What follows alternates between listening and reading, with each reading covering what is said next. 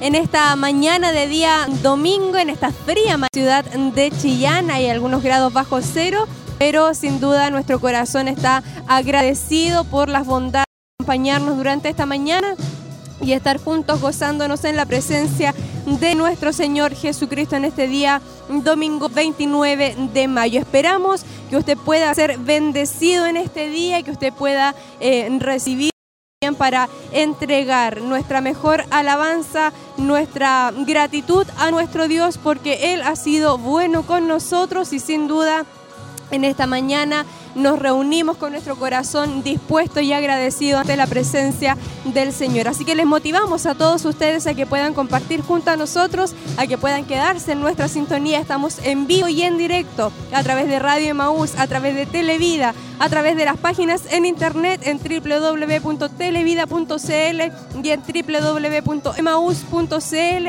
Estamos también a través de Facebook acompañándoles en nuestra transmisión en vivo y por supuesto a través de YouTube que también estamos en vivo y en directo acompañándoles a todos ustedes, así que esperamos que puedan también eh, quedarse ahí muy atentos y recibir hoy lo que será este mensaje, esta palabra la cual Dios tiene preparado para nosotros. Recuerde que estamos en una serie especial eh, los días domingo, una serie del Espíritu Santo. Así que en este nuevo tema que escucharemos durante esta mañana, Dios también pueda bendecir de una forma especial nuestro corazón. Hemos tenido hermosos cultos las semanas anteriores, eh, hermosas bendiciones hemos estado viviendo y por supuesto sabemos que hoy no será la excepción, solamente necesita que usted también eh, pueda venir con ese corazón dispuesto a recibir la palabra del Señor, con ese oído bien abierto, con ese corazón dispuesto a poder escuchar eh, la voz de Dios hoy a través de nuestro obispo Hugo Alfonso Montesinos, quien bendecirá también nuestra vida a través de este hermoso mensaje que estaremos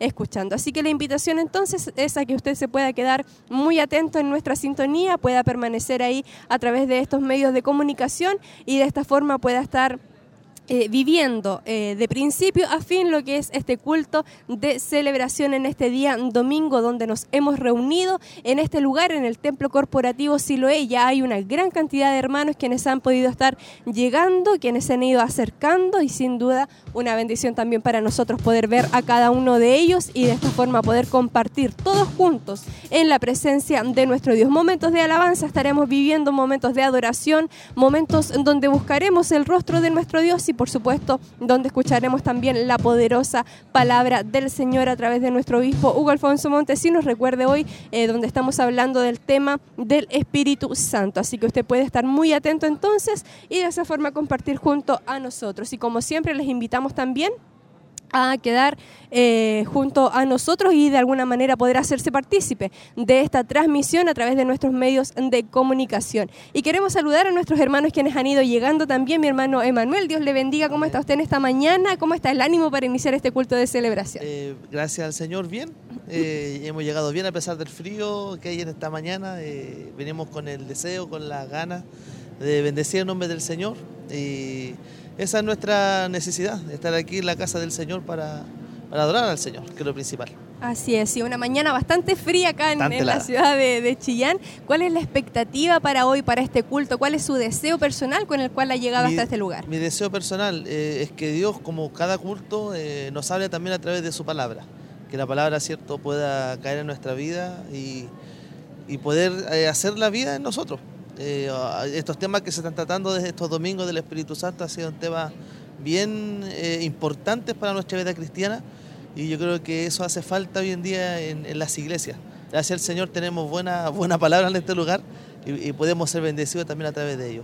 Así, es. ¿Qué le parece también la, la, oportunidad que tienen nuestros hermanos de poder estar a través de los medios de comunicación, a través del Internet? Hemos leído algunos saludos también de usted estado trabajando y ha estado escuchando eh, la señal a través de estos medios. ¿Qué han sido para usted esta, esta oportunidad de poder transmitir y de poder recibir la transmisión de los... También a través de ellos. Así eh, no estamos faltos tampoco de palabras. Aquel que, que no puede, porque prácticamente no quiere, porque están todos los medios disponibles, radio, televisión, Facebook, YouTube, donde cada uno de nosotros podemos escuchar los mensajes y repetirlos también si algo se nos queda ahí Así es, eso es, una muy buena acotación también, queda ahí todo registrado para nuestros hermanos. Muchas gracias, mi hermano Manuel, Dios le bendiga, esperamos que hoy tengamos un culto bendecido. Amén, así será.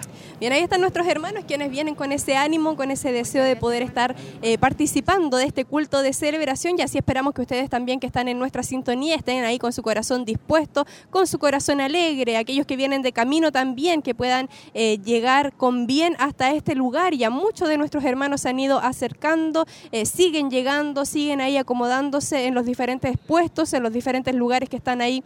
Eh, designados para todos nuestros hermanos y por supuesto la gran cantidad de personas que están a través de estos medios de comunicación, que como decía ahí nuestro hermano Emanuel también es una bendición para cada uno de nosotros cuando no podemos eh, congregarnos físicamente, podemos estar eh, acompañándonos ahí a través de la radio y la televisión. Y nuestros hermanos siguen acercándose hasta este lugar, mi hermana, Dios le bendiga, ¿cómo está en esta mañana? ¿Cómo está el ánimo para iniciar con este culto? No, venimos con mucho gozo para poder estar aquí en nuestra casa de oración, para poder instruirnos cada día con la palabra que el Señor nos da para nuestro vivir.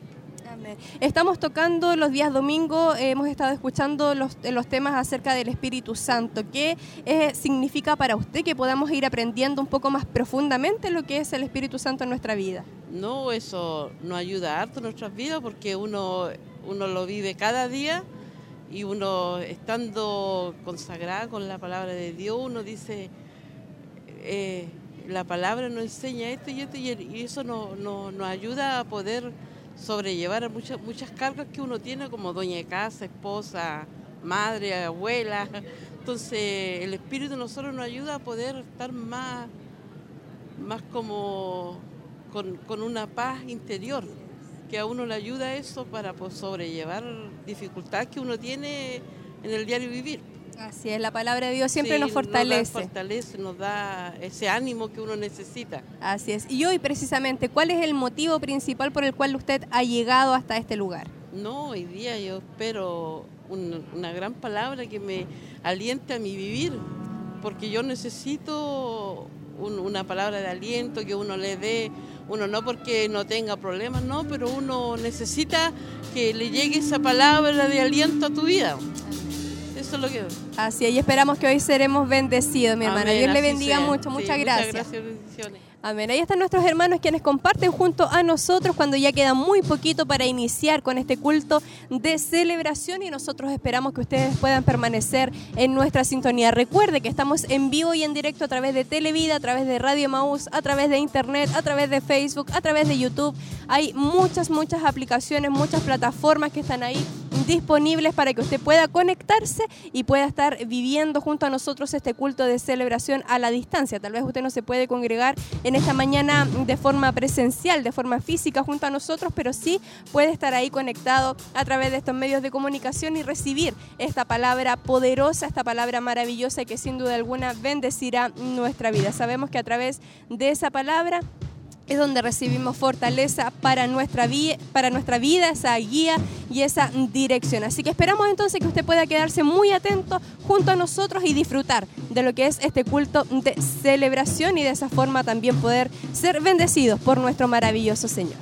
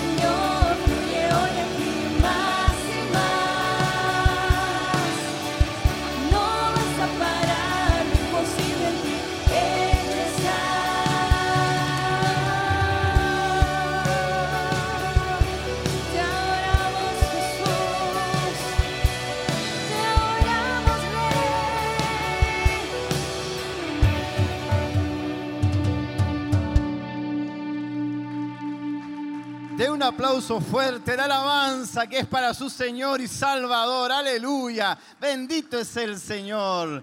Hoy hemos venido a celebrar, hemos venido a celebrar que Cristo nos ha salvado que Cristo, aleluya, ha sido nuestro redentor. Le damos la gloria a Dios, gloria a Dios, gloria a Dios, gloria a Dios para siempre. Tome su asiento, mi hermano. Invito a que podamos estar orando a la presencia del Señor. Darle gracias a nuestro Dios por una semana que nos ha sido para nosotros de gran bendición y por supuesto vamos a orar para que Él sea glorificándose en esta mañana en medio nuestro. Oramos a la presencia del Señor.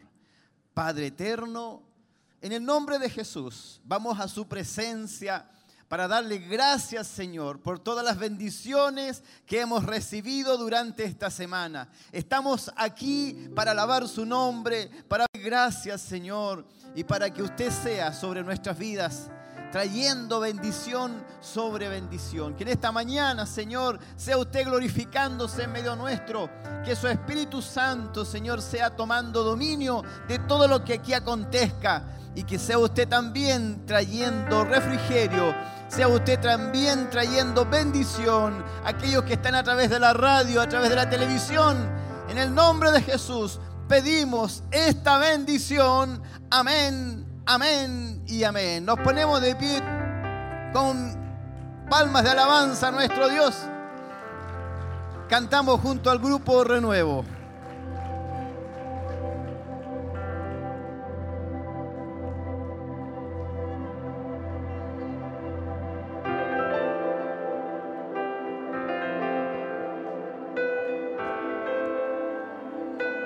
Ha sido bueno en esta hermosa mañana. Queremos entregar todo lo que hay en nuestras vidas en sus manos. Queremos dar gracias a Dios por lo que ha hecho en nuestras vidas, en nuestros corazones.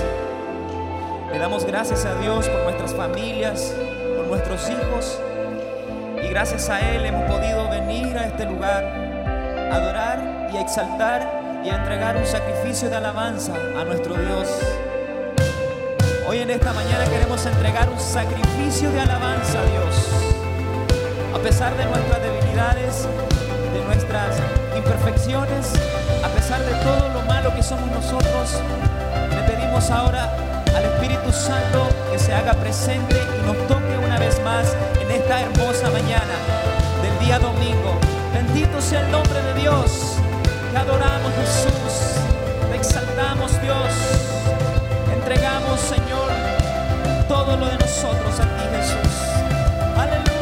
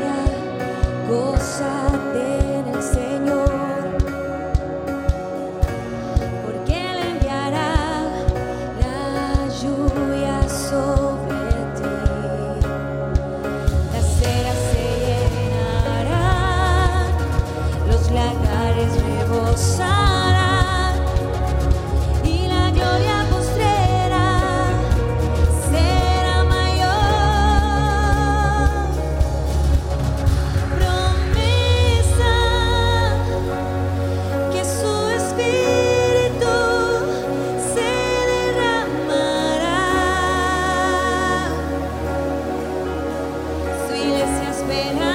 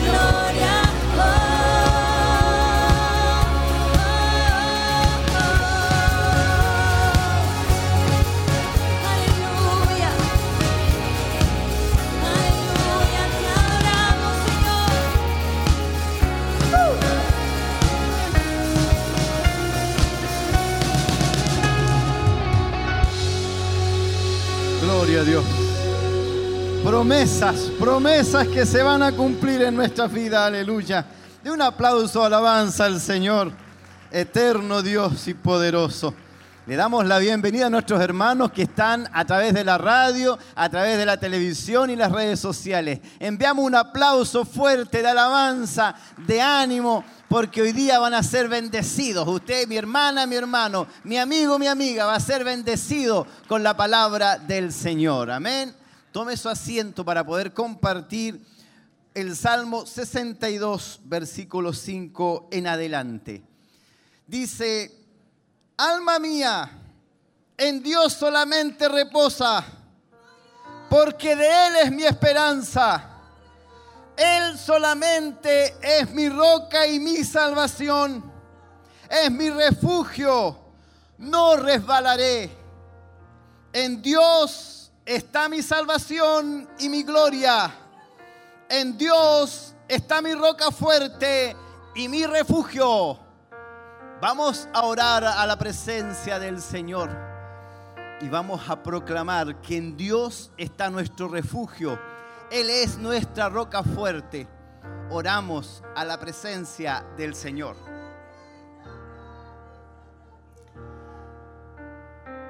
Tú eres nuestra roca de salvación, Señor. Tú eres nuestro pronto refugio, nuestro ayudador, Señor. A ti acudimos en esta hora, Dios eterno y poderoso, en el nombre de Jesús. En esta hora, Señor, nos postramos ante ti con lágrimas, con adoración, con exaltación, con alabanza. Nos postramos ante tu presencia, Señor, reconociendo que de ti viene la salvación, Señor, que de ti viene la fortaleza, Señor. Por eso en esta hora, Señor, pedimos por aquellos que están padeciendo dificultades, por aquellos que están enfermos, por aquellos que están a lo mejor en sus hogares, en sus casitas, Señor, a lo mejor atribulados con alguna enfermedad o situaciones. En esta hora, Señor, proclamamos que solamente tú tienes la solución, que solamente tú puedes, Señor, aleluya, bendecir nuestras vidas. Por eso decimos en esta hora, Señor, que tú eres nuestra roca de salvación, Dios eterno y poderoso. Tú eres nuestro refugio, Dios. En ti, Señor, esperamos nuestra bendición. Por eso en esta hora, Señor, bendícenos a cada uno de los que estamos aquí. Bendice, Señor, aleluya, a aquellos que están en sus hogares, Señor.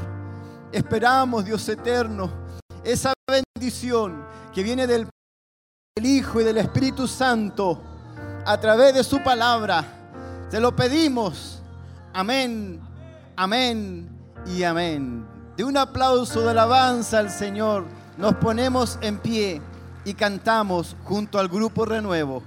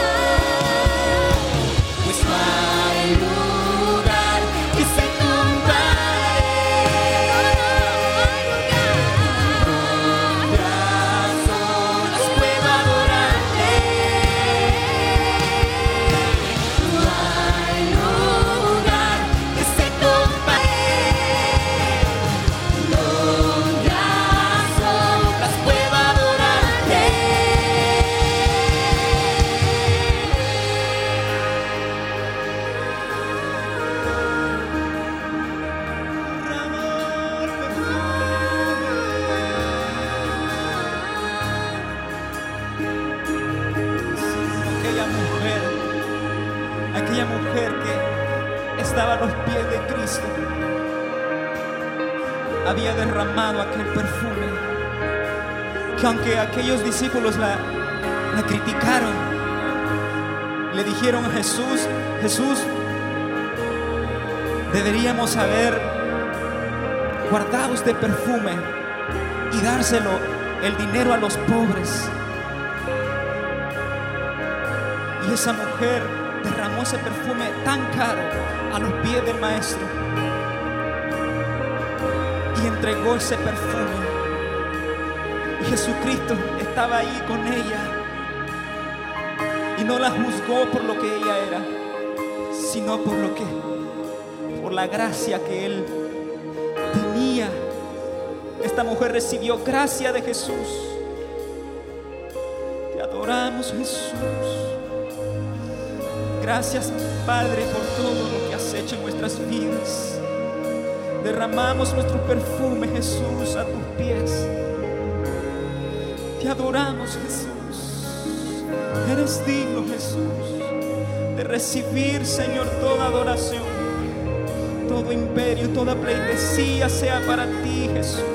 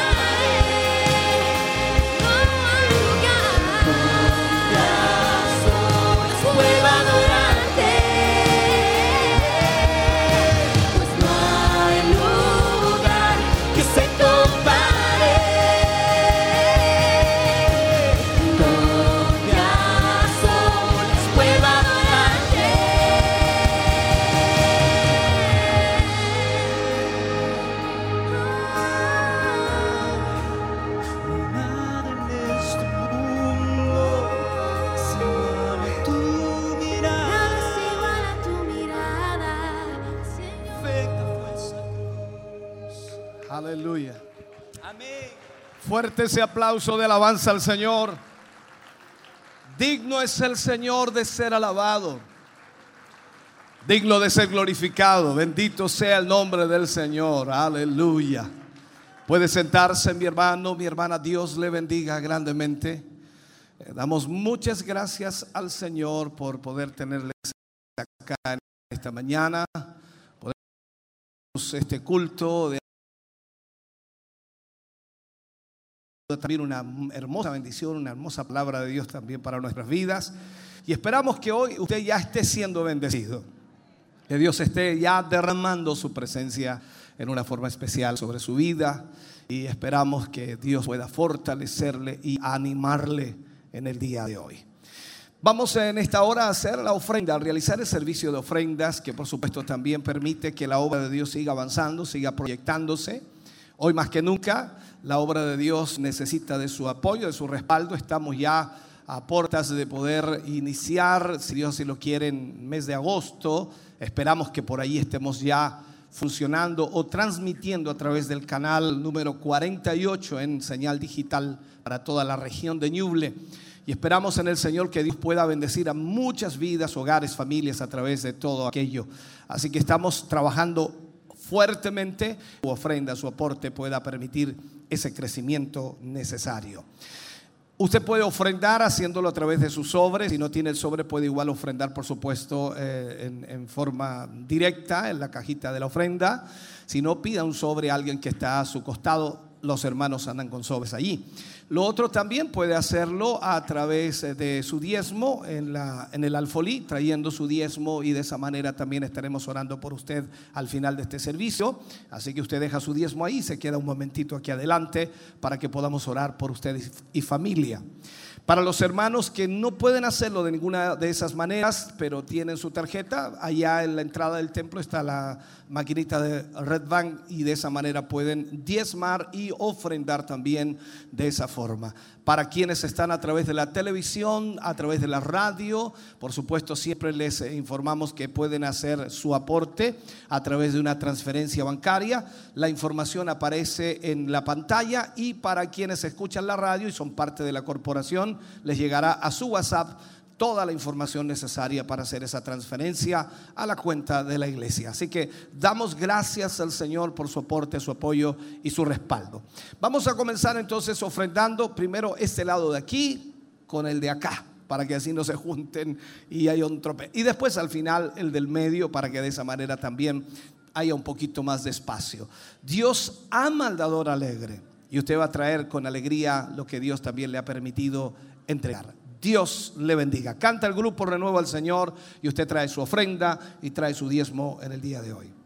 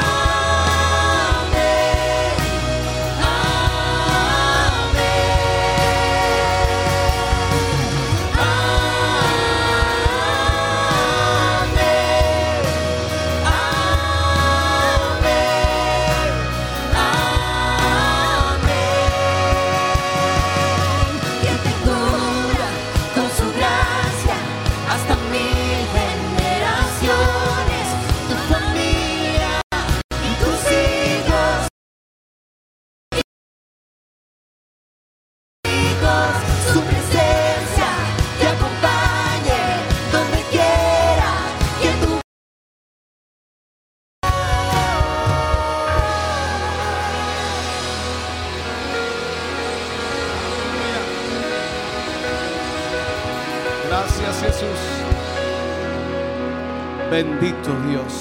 Incline su rostro, cierre sus ojos.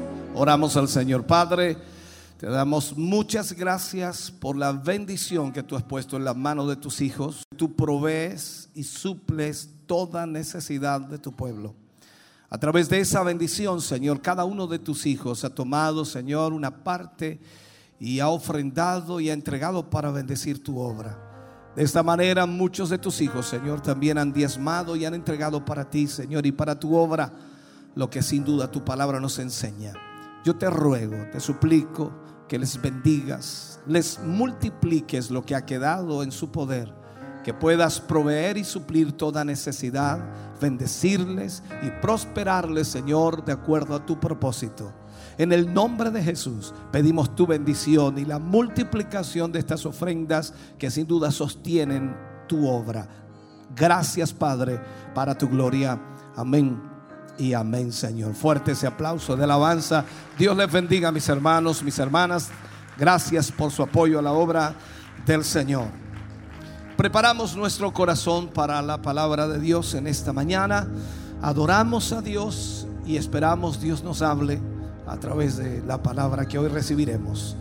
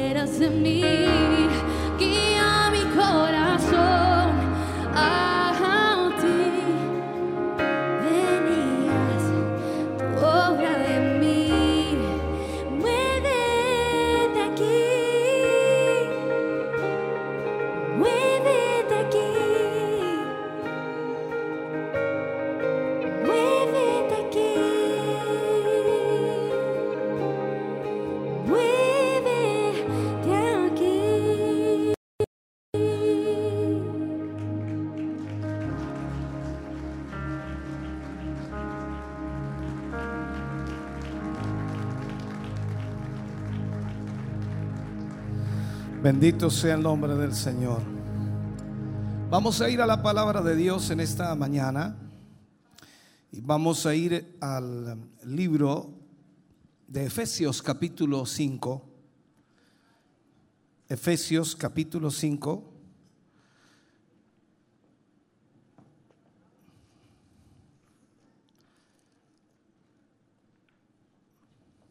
Vamos a leer el capítulo 5, versículo 18, solamente el versículo 18 y por supuesto leeremos esto que es sumamente importante.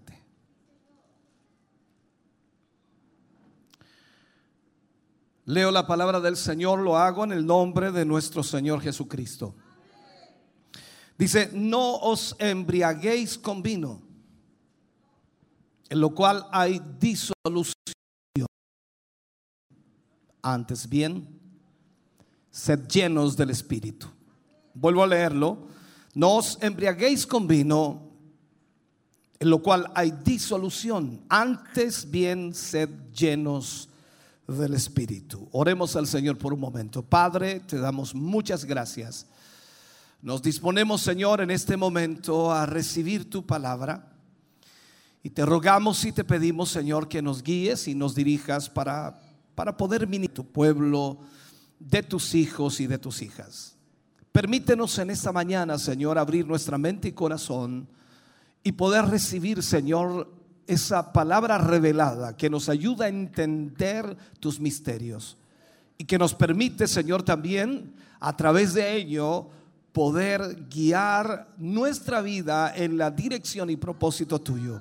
Señor, háblanos, ministranos, corrígenos enséñanos. En el nombre de Jesús lo pedimos. Amén y amén, Señor. Fuerte ese aplauso de alabanza al Señor. Aleluya.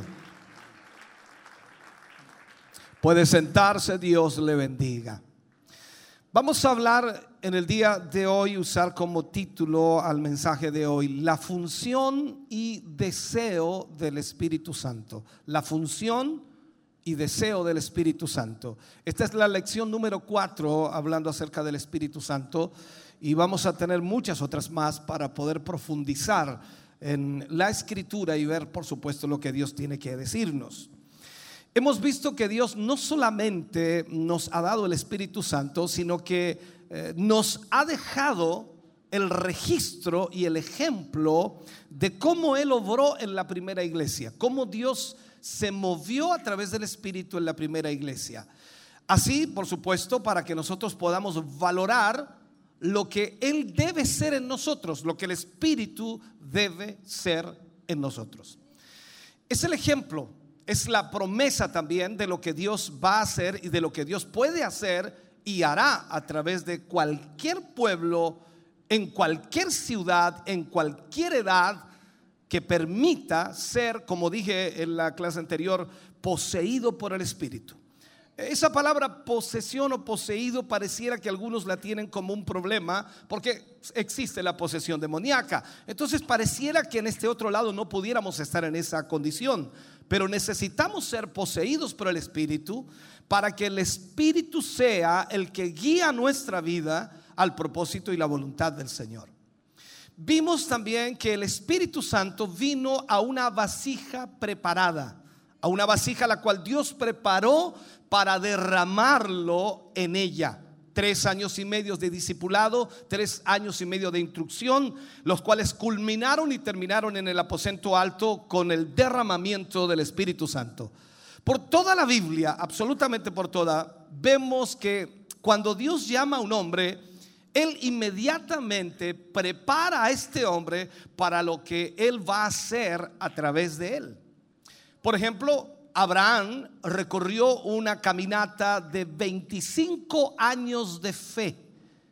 Dios lo preparó para ser el patriarca de la fe y para ser el inicio del pueblo de Israel. Moisés pasó 40 años en lo más seco del desierto para ser preparado como el libertador de Israel. José estuvo en los calabozos de Egipto para ser el que salvaría de la hambruna al pueblo de Israel. Todo esto preparándolos, por supuesto, para lo que Dios los había llamado a hacer. Entonces, nosotros hemos sido llamados por Dios para llevar el mensaje del Evangelio y ser al mismo tiempo la vasija, los receptores y el canal mediante el cual, por supuesto, en este eh, último tiempo Dios derramará de ese avivamiento que está prometido y que va a venir muy pronto. Entonces miramos la escritura y tenemos a los primeros discípulos. Ellos son el ejemplo de la preparación de este avivamiento. Cómo Dios actuó con ellos, cómo Dios se movió en ellos, también se moverá de la misma manera en nosotros. La preparación de ese avivamiento fue a través de esos primeros discípulos. Y esta es la razón, hermano querido, por la cual estamos nosotros aquí. Esta es la razón por la cual el Señor nos ha llamado. Esta es la razón por la cual el Señor nos ha salvado. No piense que tan solo el Señor lo ha salvado para bendecirlo, ayudarlo, para sanarlo, para darle alguna casa, un automóvil, una empresa. No, Dios lo ha salvado para que usted traiga este avivamiento del Espíritu a todo el mundo para salvación y liberación. Nuevamente quiero leer el libro de Efesios, tal como lo dice allí. No os embriaguéis con vino, en lo cual... Pero recibiréis poder. Es como decir, pero usted recibirá poder cuando cuando haya venido sobre vosotros el Espíritu Santo. En el libro de Lucas, capítulo 24, versículo 49, lo hemos visto en los otros mensajes. Dice el Señor Jesús a sus discípulos, pero quedaos vosotros en la ciudad de Jerusalén hasta que seáis investidos de poder desde lo alto. O sea, aquí es donde nosotros debemos entender, justo antes de irse el Señor Jesús, le dice a sus apóstoles, a sus discípulos y a aquellos creyentes que por supuesto estaban allí, os conviene que yo me vaya. Eso lo dice en Juan capítulo 16, versículo 7. Os conviene que yo me vaya, porque si no me fuere el consolador, no. O sea, la cláusula para que el Señor Jesús se fuera era porque el consolador vendría y estaría con nosotros hasta el fin. Él había dicho muy claramente y por supuesto en lo que respecta al mover del Espíritu, él planteó a sus discípulos constantemente lo que sucedería. Pero cuando vemos nosotros en el cronograma bíblico, eh, sobre todo en el libro de Mateo, Marcos, Lucas y Juan, vemos que al final de estos eh, capítulos o al final de estos libros es donde el Señor intensifica el hablar del Espíritu Santo. No está en los primeros capítulos de cada libro, sino que está al final de estos capítulos. Y ahí el Señor entonces nos da a entender de que lo poco que habló en el principio de esos capítulos lo intensifica en los últimos días antes de irse. O sea, justo antes de retornar al Padre, les comienza a explicar lo necesario lo importante que era el Espíritu Santo. Él comienza a hacer énfasis hablando de Él como el Espíritu de verdad. Y Él les habla a los discípulos. Y, cómo Él consolaría y cómo Él trataría con cada uno de ellos. O sea, Él les decía que convenía que Él se fuera, y de esa manera entonces ellos podrían entender que el Espíritu Santo vendría para cumplir la función que el Espíritu Santo o que Jesús estaba cumpliendo allí con ellos. Ahora sería el Espíritu Santo que lo haría y estaría con todos ellos en todo lugar, en toda región, en todo país, en toda ciudad y no habría límites para poder obrar a través del Espíritu. Ahora veamos esto. Él les dice que tenía que irse. Y Él les hace saber entonces que el mismo espíritu que estaba en Él, que estaba en Jesús, iba a venir sobre ellos. Esto deja algo impresionante. Porque cuando los discípulos oyen esto, se dan cuenta de que lo que Jesús hacía era impresionante. Él sanaba a los enfermos, resucitaba a los muertos. Era increíble lo que sucedía. En cada aldea, lugar donde iba la gente, todas eran sanadas. No había nada, nada que Dios o que Jesús no pudiera hacer. Y Jesús le dice, este mismo espíritu que está en mí estará en ustedes a través del Espíritu Santo. Entonces aquí vemos que el Espíritu Santo es la clave a todo lo que Dios va a hacer y hará sobre esta tierra.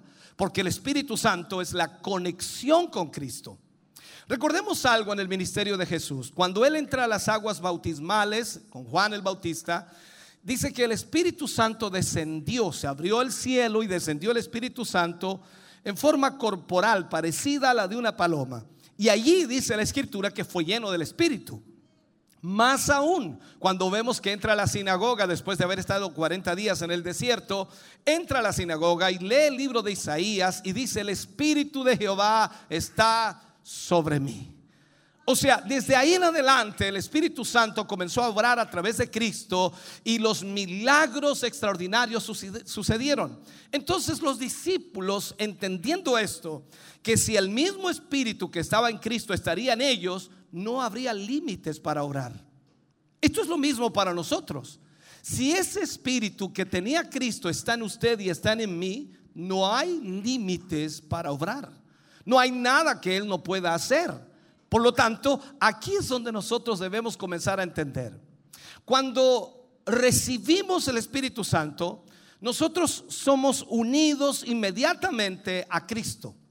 Por lo tanto, nos unimos de inmediato con el propósito de Dios en lo que concierne a Cristo. Pablo escribe en el libro 1, versículo 13, dice, desde que creísteis, fuisteis sellados con el espíritu de la promesa. O sea, Él nos está diciendo que nosotros recibimos el Espíritu Santo al creer. Lo que tratamos entonces en esta hora es de hacerle ver a usted que usted tiene el Espíritu Santo. La llenura es lo que quizás a usted le está faltando, pero usted tiene el Espíritu Santo. He dicho muchas veces que no somos solamente el propósito de Dios en Cristo, sino que también somos los canales mediante los cuales ese propósito se va a realizar. Lo que Dios quiere hacer es usarle a usted y a mí para mostrar su gloria. Lo que Dios quiere hacer es usarle a usted y a mí para mostrar su poder. Lo que Dios quiere hacer es usarle a usted y a mí para mostrar lo que Dios puede hacer cuando personas se ponen en las manos de Dios. Entonces, al venir a Cristo en la nueva creación o en el nuevo, nuestro espíritu humano es renovado totalmente y es restaurado a lo que Dios siempre ha querido. Recibimos entonces el Espíritu Santo para que sea ese vínculo entre nuestro espíritu renovado y el Espíritu de Cristo, quien está sentado a la diestra del Padre. Esto es lo que Jacob dijo cuando él huyó de Esaú. ¿Se acuerda usted la historia de Jacob? Que huye de su hermano Esaú porque quería matarlo, porque según Esaú le había robado la primogenitura. No vamos a entrar en esa historia, pero lo que sucedió entonces aquí es eh, que Jacob tuvo visiones, tuvo ese sueño y esas visiones eh, de una escalera que subía desde Betel, donde él estaba, que era la roca o la casa, que en sí es la iglesia. O sea, donde quiera que aparece y usted encuentra la palabra casa en la Biblia, se refiere en realidad a la iglesia. Esta es la primera mención acerca de ella en el Antiguo Testamento. Y donde quiera que está la iglesia, está Cristo. Recuerde usted, él dice que esa casa está edificada sobre él. Él es la roca. Entonces, vemos aquí la escalera que parte desde la iglesia, desde la casa que es Cristo, sobre la tierra, llegando al trono de Dios. Ahora, este es el Espíritu Santo. Y cuando recibimos el Espíritu, entonces el vínculo entre Cristo y nosotros se establece. Eso es lo que sucede. Cuando usted entonces recibe el Espíritu Santo, usted comienza a ser una persona espiritual. Y ya no está en lo natural, sino que camina en lo sobrenatural de Dios. Esto para nuestra mente es un poco complejo porque estamos habituados a lo natural. Pero cuando nosotros tenemos el Espíritu Santo de Dios, ya no actuamos en lo natural, sino actuamos en lo sobrenatural de Dios. Entonces, con esto, la relación con Dios se establece y todo, por supuesto, eh, el, el sentido de la lejanía de Dios se va cuando nosotros realmente recibimos el Espíritu Santo. Hay mucha gente que dice que en realidad no siente a Dios, que pareciera que Dios está muy lejos de ellos, que pareciera que Dios se ha olvidado de ellos. Lo que necesitas es el Espíritu Santo. Porque el Espíritu Santo hace esa conexión de cercanía, de relación. Actualmente hoy día existe una gran imitación de lo que puede o creen que puede ser el Espíritu Santo. Hay un pueblo cuyo énfasis está en las lenguas. Eh, te enseñarán cómo hablar en lenguas y te dirán que recibiste el Espíritu Santo, pero las lenguas no producen el Espíritu Santo. Déjeme aclararle esto. Las lenguas no producen el Espíritu Santo. Es el Espíritu Santo quien produce las lenguas. Entonces, esta generación no necesita lenguas. Esta generación necesita el Espíritu Santo. Y tú necesitas entonces el Espíritu Santo y cuando recibas el Espíritu Santo, el Espíritu Santo te dará las lenguas que tú hables por el fluir de ese Espíritu. Si miramos la Biblia, libro de Hechos, dice que estaban todos unánimes juntos sentados, cuando de repente vino un estruendo, un viento recio que sopló en toda la casa y dice que todos fueron llenos del Espíritu Santo. Se les aparecieron lenguas repartidas como de fuego y dice que al ser llenos del Espíritu, todos comenzaron a hablar en otras lenguas según el Espíritu les daba que hablasen. Entonces te dejo claro que tú no necesitas lenguas, tú necesitas el Espíritu Santo y el Espíritu Santo te dará lo que debes hablar.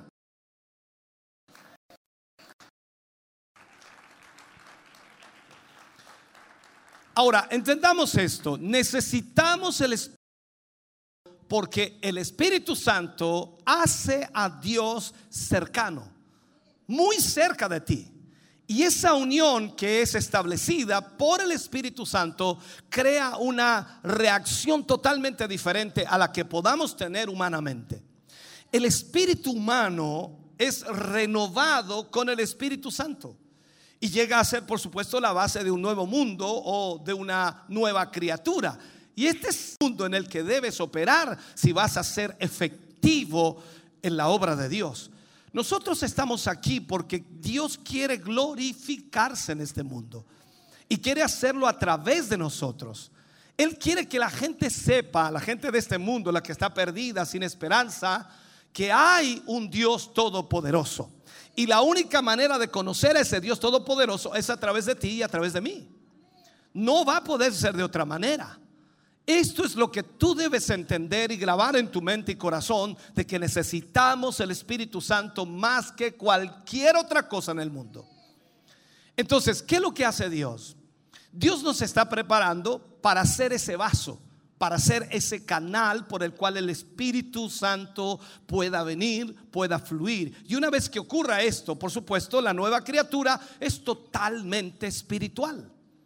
Pablo dijo una gran verdad, había una lucha en su vida. Estaba la carne y el espíritu luchando. Y él decía, no, no, no, no, no, no hago lo que quiero hacer. Lo, lo que no quiero hacer, eso hago. Hay una lucha en mis miembros, en mi carne, que se revela contra la voluntad de Dios. Y esto es lo que sucede normalmente en nuestra lucha cotidiana. Pero solo el Espíritu de Dios puede libertarnos de esa opresión, de esa lucha, de esa situación la cual vivimos todos los días.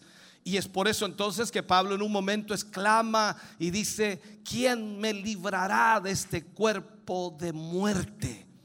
Él entiende que esta lucha es tan grande que necesita más del Señor, que necesita más de Dios para que pueda de esa manera vencer esas luchas y poder hacer la obra de Dios.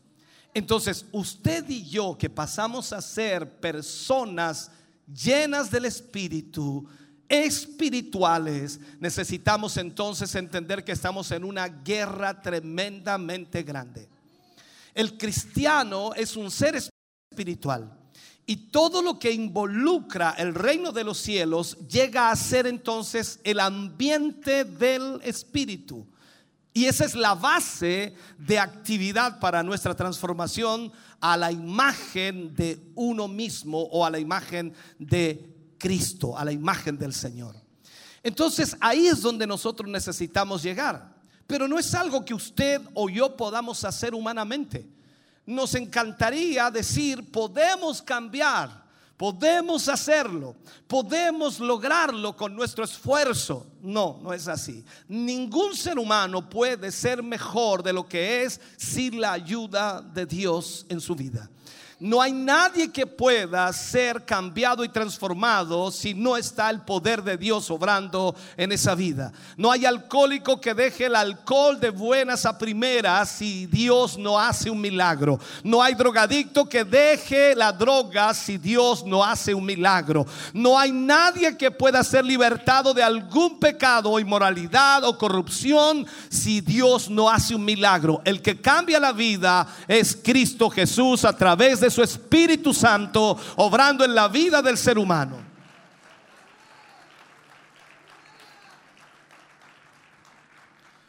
Usted y yo hemos sido diseñados por Dios. Recuerde que venimos de la creación de Dios.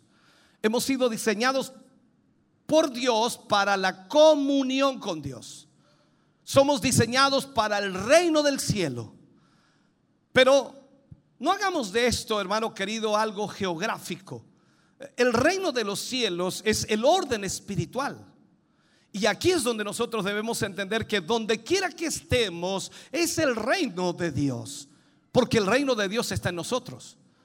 Él ya no habita eh, en casa mm, hecha por mano de hombre. Así que por más que alajemos la casa, o por más que la arreglemos, o la adornemos, o la hermoseemos, no es la casa de Dios. La casa de Dios es usted y yo. Somos nosotros los que debemos tener el cuidado de qué hacemos y cómo lo hacemos, de qué vivimos y cómo vivimos, cómo vestimos en todas las áreas de nuestra vida, porque nosotros somos el ejemplo de que Dios habita en nuestra vida. Entonces, si hemos sido diseñados por Dios, entonces significa que hemos sido diseñados para tener una comunión constante con Él.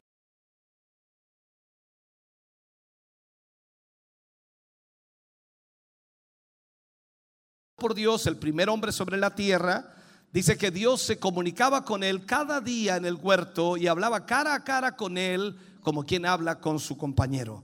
Privilegio extraordinario, privilegio maravilloso, ver a Dios. Imagínate, el único hombre que pudo hablar cara a cara con Dios, Adán, ¿no te da envidia?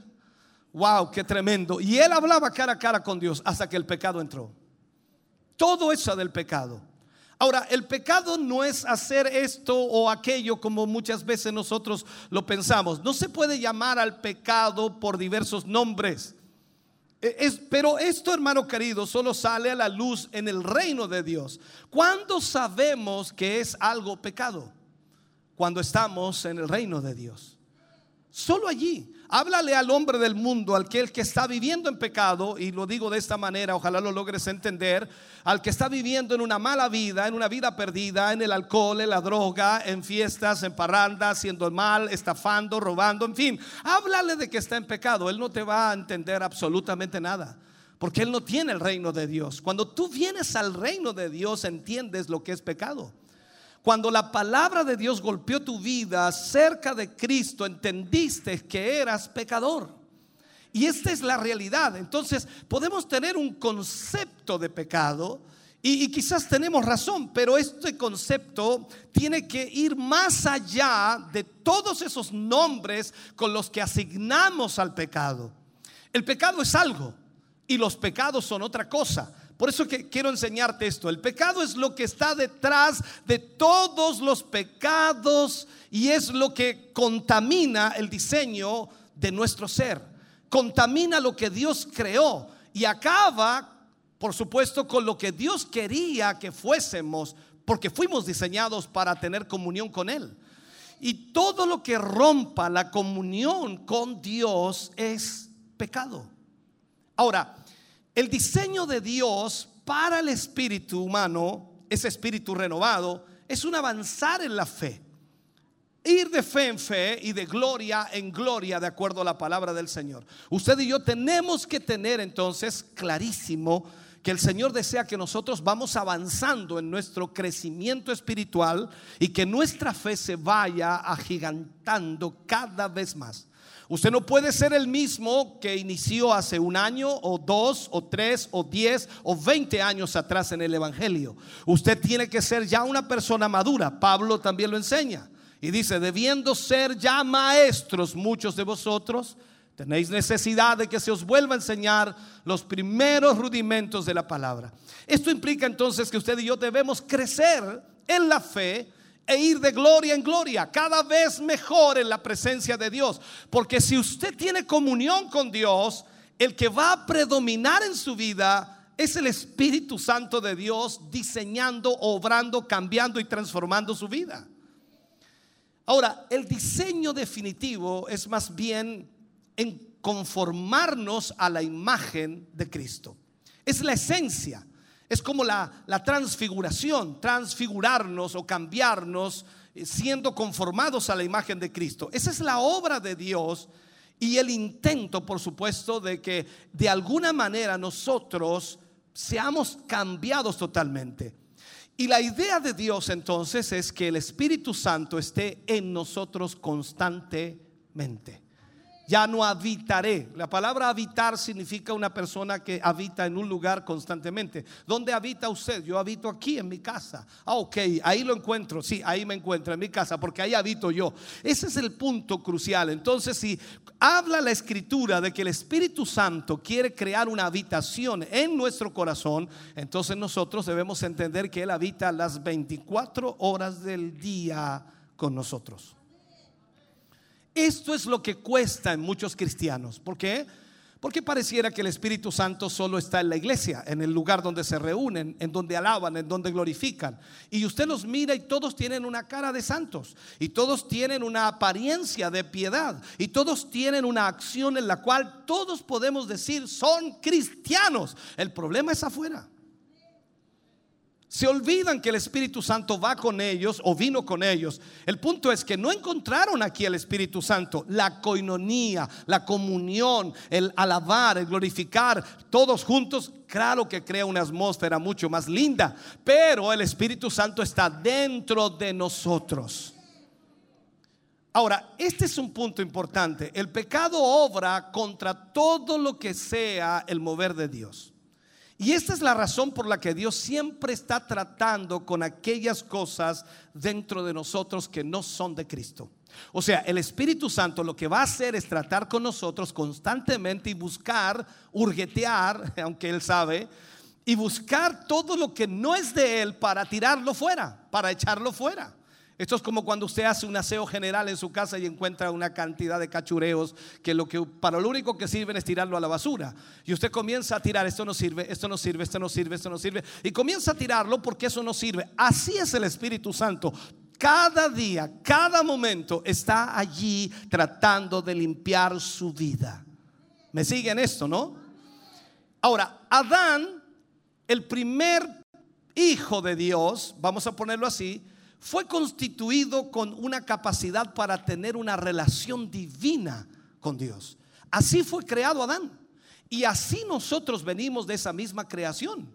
Entonces nosotros hemos sido creados para tener comunión con Dios. Si usted ve a todo el resto, animales no tienen eso. Nosotros hemos sido creados a la imagen y a la semejanza de Dios. Por lo tanto, en esto nosotros tenemos una ventaja tremenda de poder tener comunión con el Señor. Dios vino, hablando de Jesús, y caminó en este mundo, pero al mismo tiempo el Espíritu Santo estuvo con él todos los días que él estuvo sobre la tierra. Y cuando vemos entonces a Adán y miramos hacia atrás, Adán fue puesto bajo prueba, teniendo a la vista la transfiguración de alguna forma, el cambio, la transformación que podía Dios hacer en la vida del ser humano. Nosotros estamos ahora en prueba para esa herencia. Esa herencia que finalmente es la transfiguración y dominio del Espíritu Santo en nuestra vida. Preguntar en esta mañana si alguien es poseído o dominado o guiado totalmente por el Espíritu sería una pregunta que muy pocos podrían responder con un afirmativo. Y es una realidad, porque la mayor parte de nuestra vida, la mayor parte de nuestros días, vivimos por nuestra propia cuenta y hacemos lo que creemos que es bueno. Y el Espíritu Santo no ha venido para que nosotros hagamos lo que creemos que es bueno, sino hagamos lo que Él quiere que nosotros hagamos. Estamos en la prueba ahora. Y las elecciones que nosotros hagamos van a determinar si seremos o no guiados por el Espíritu de Dios. La escritura dice por allí, muchos son los llamados, pocos los escogidos. O sea, cada nacido de Dios, cada persona que ha recibido a Cristo en un momento en su vida, es un llamado, por decirlo así, pero pocos son escogidos. Y ese es el problema, hermano querido. ¿Por qué? Porque las tribulaciones de la vida, la negación del yo, de ese hombre orgulloso, de ese hombre altanero, de ese hombre que quiere hacer su propia voluntad, ya no está dispuesto a tomar la cruz y ya no está dispuesto a hacer la voluntad de Dios. Por lo tanto, estamos en prueba todos los días de nuestra vida y allí veremos ante esa prueba si seremos o no elegidos. Por eso ayer ministraba y decía, cuando Jesús hablaba a los discípulos, el que quiera venir en pos de mí, nieguese a sí mismo, tome su cruz y sígame. Entonces veamos esto. Todos y cada uno de nosotros hemos sido llamados por Dios pero la pregunta que está en vela o la pregunta que está en duda es, ¿hemos sido escogidos? Porque ahí está el problema. ¿Cómo Él nos escogerá para hacer su voluntad? ¿Cómo Él nos escogerá para ser sus representantes? ¿Cómo Él nos escogerá para poder hacer la obra de Dios? La única manera es que el Espíritu Santo esté obrando en nuestra vida todos los días. Y esto implica entonces que todos los problemas que enfrentemos o las dificultades que vivamos irán tratando con nuestra vida para llevarnos a esa renuncia total de lo, de nuestro y tomar lo que es de Dios. Y eso significará entonces tomar la cruz y seguirle cada día.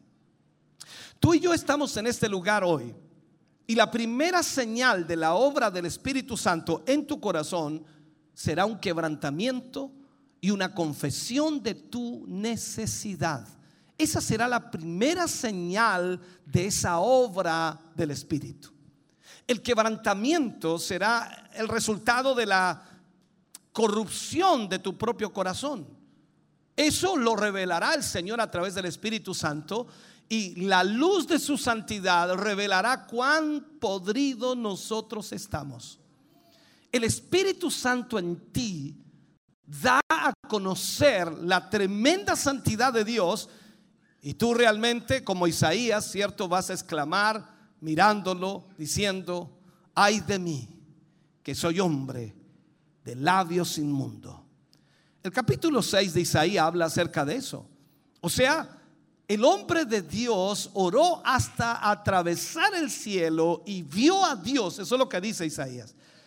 Y el Espíritu Santo vino a Isaías y dice que vio al Señor alto y sublime y dijo que sus faldas llenaban el templo. La gloria lo llenó y la tierra entera se llenó de su gloria. Eso es lo que vio Isaías. Los postes del templo, dice, se comenzaron a sacudir y a mover. Isaías vio a Dios, pero en esa presencia, cuando vio a Dios, se vio a sí mismo. Y esta es la revelación que vendrá, por supuesto. Esta es la primera obra del Espíritu Santo que traerá un quebrantamiento y una confesión en nuestros labios. Isaías confesó y dijo, soy hombre de labios inmundos y habito en medio de un pueblo de labios inmundos. Entonces cuando vemos nosotros que alguien es lleno del Espíritu Santo, vamos a ver ese quebrantamiento. Porque esto es cada vez más seguro de que cuando tú te acercas a Dios, tú ves la gran santidad de Dios y ves tu pobre vida. esta será la primera señal del Espíritu Santo obrando en ti. No la risa, no la emoción, no el gozo, no la danza, no las lenguas, sino un quebrantamiento y una confesión de la impiedad que hay en tu vida. Esto es un sentido temible de la presencia de Dios que vendrá sobre tu vida. Y cuando el Espíritu Santo venga, hermano querido, tú querrás pasar tiempo en oración y súplica pidiendo perdón a Dios por tantas cosas que has hecho en tu vida. Ahora, hoy día hay un sobreénfasis en las lenguas o en cualquier cosa, pero no en Jesús. Y este es uno de los problemas que ocurre. Trataré de explicarlo. Ahí es donde viene este sentido de cómo es Cristo o un deseo de ser como Él. Yo creo que todo cristiano desea ser como Cristo y quiere vivir la vida de Cristo. Eso es una realidad.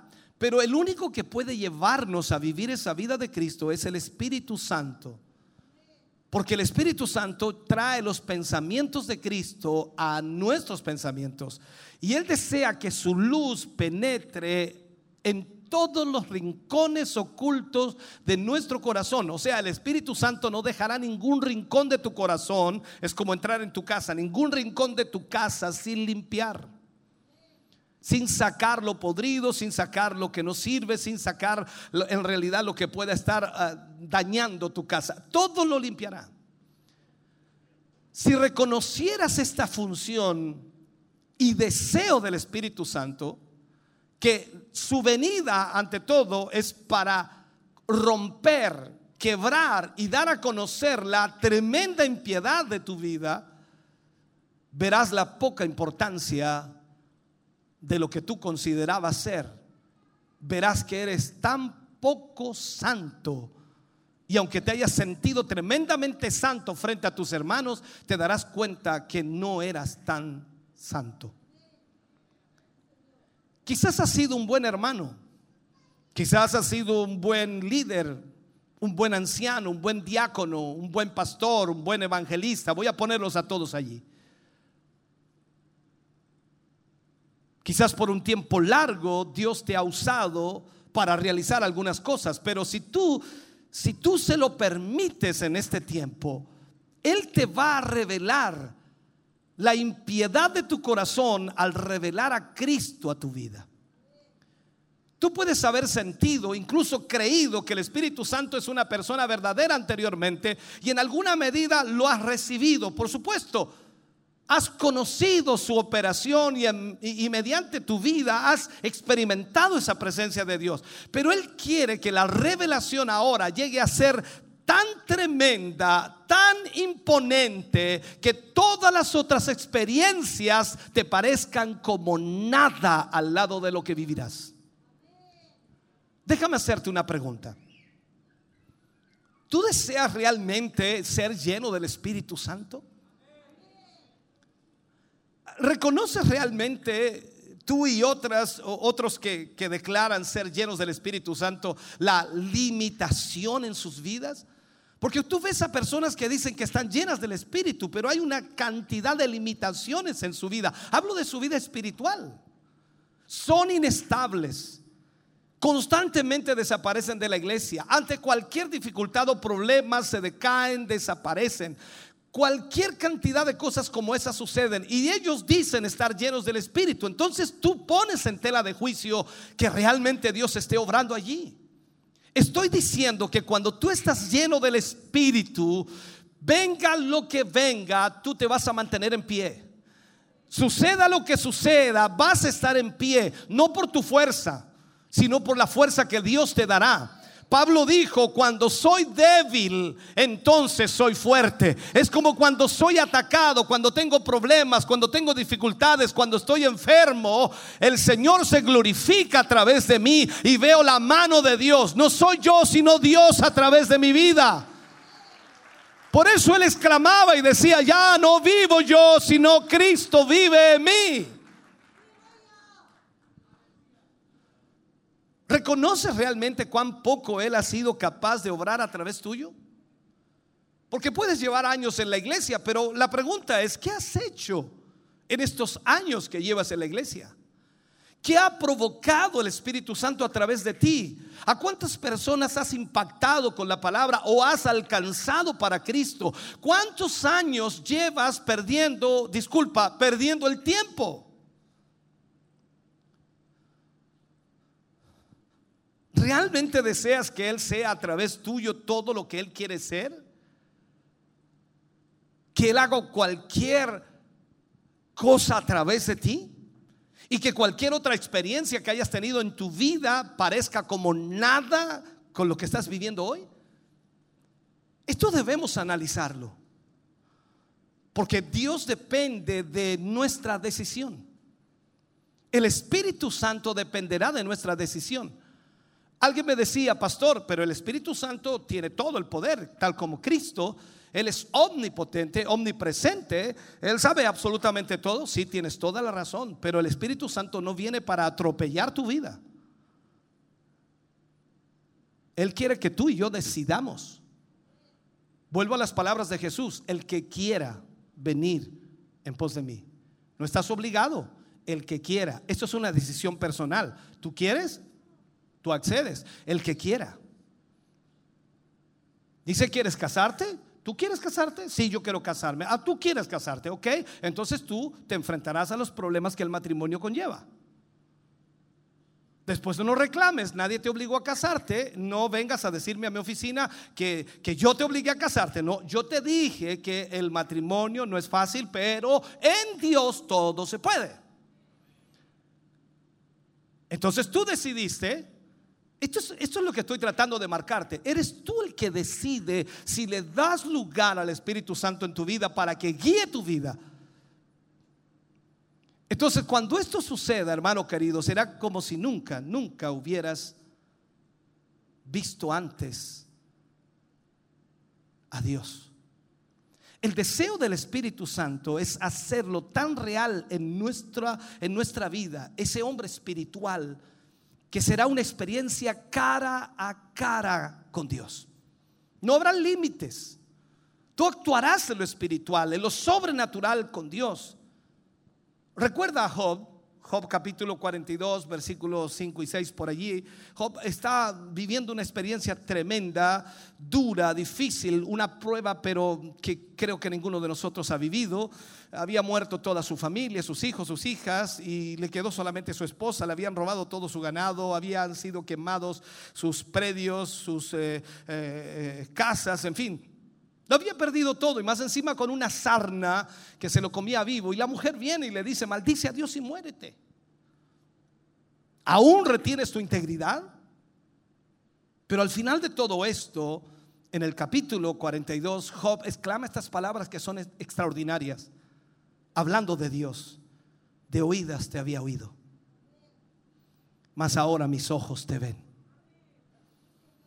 Mira lo que dice ahora. Cuando vio a Dios, cuando vio a Dios, dice, por tanto, me aborrezco y me arrepiento en polvo y ceniza.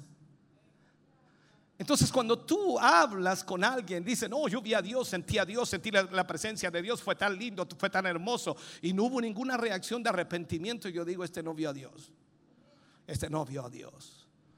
Porque si Isaías vio a Dios, y Job vio a Dios, y, ellos inmediatamente claman, me aborrezco y me arrepiento en polvo y ceniza, viendo al santo, al todopoderoso, al Dios maravilloso.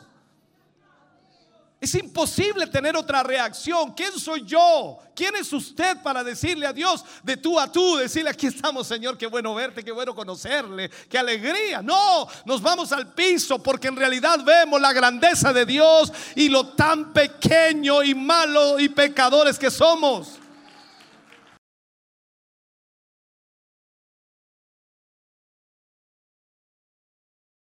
La obra del Espíritu Santo, si se lo permitimos obrar en nuestras vidas. No debemos permitir que lo que Él va a hacer de nosotros en esta obra de santificación completa, en esta obra santificadora, se cruce y toque la experiencia de justificación, que es totalmente diferente. Si lo hacemos así, nos desesperaremos. Pero si recordamos el valor de la sangre, Yo pensé que iba a haber avivamiento aquí. Si recordamos el valor de la sangre, tú y yo estamos aquí. Tú y yo hemos sido salvos gracias al sacrificio perfecto de Cristo Jesús. Y eso nos deja más que claro que no fue tu perfección ni mi perfección, no fue mi capacidad ni la tuya, no fue mi inteligencia ni la tuya, fue la misericordia de Dios porque su sangre fue derramada para limpiar al más vil pecador. Y nunca te olvides lo que dice la Biblia, por cuanto todos por cuanto todos pecaron, están destituidos de la gloria de Dios. Pero gracias a Jesús, aleluya, gracias a su sangre preciosa, tú y yo estamos aquí hoy. Aleluya.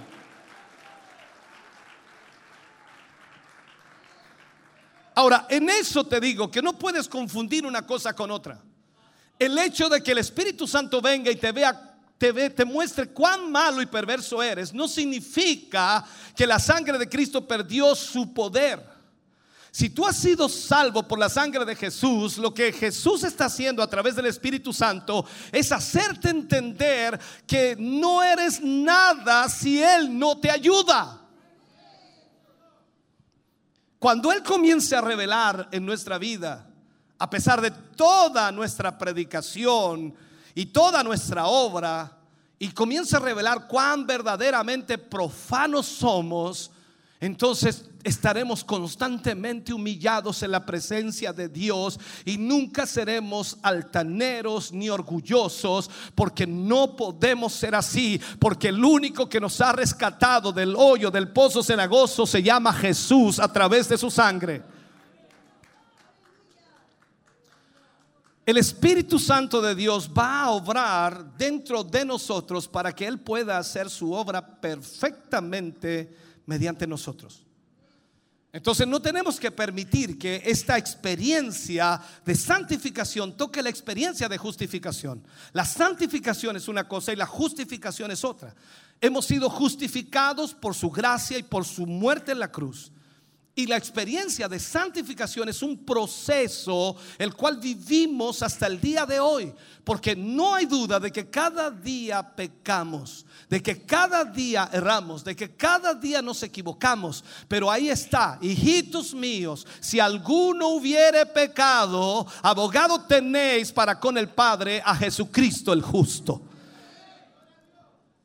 ¿Qué hace el acusador? El acusador trata de confundirte, trata eh, de, de, marcar aquello. El acusador de los hermanos nos va a derribar con esos argumentos y simplemente debemos saber que Él está tratando con nosotros para que Él pueda derramarse mediante nosotros. O sea, Cristo trata a través del Espíritu Santo en nosotros para derramarse a través de nosotros. Y en esta forma Él profundiza, por supuesto, nuestra vida para que seamos el canal y lo comienza a ampliar para que pueda haber un mayor fluir de sí mismo en nuestra vida. Entonces, para, para hacer eso, Él mismo tiene que deshacernos de todo lo que no es Él, de todo lo que no es Él. Y ahí es donde está el proceso que cuesta entenderlo, porque pensamos que simplemente porque yo acepté a Jesús, porque fui a la iglesia, porque voy constantemente, ya yo soy un instrumento de Dios. No, necesitas ser trabajado, tratado, porque Dios va a limpiar todo lo que hay en ti que no es de Él. Entonces, a la luz de su pureza, no será tanto el pecado que verás, sino a ti mismo. A ti mismo. Qué increíble. No será tanto el pecado que tú veas, sino que será el yo, ese hombre orgulloso, esa mujer orgullosa. Eh, veremos en su mayoría que el orgullo y los motivos propios son la fuente de todo lo que hemos hecho, lo que queremos hacer nosotros, lo que queremos hacer nosotros. Ese es uno de los problemas mayores.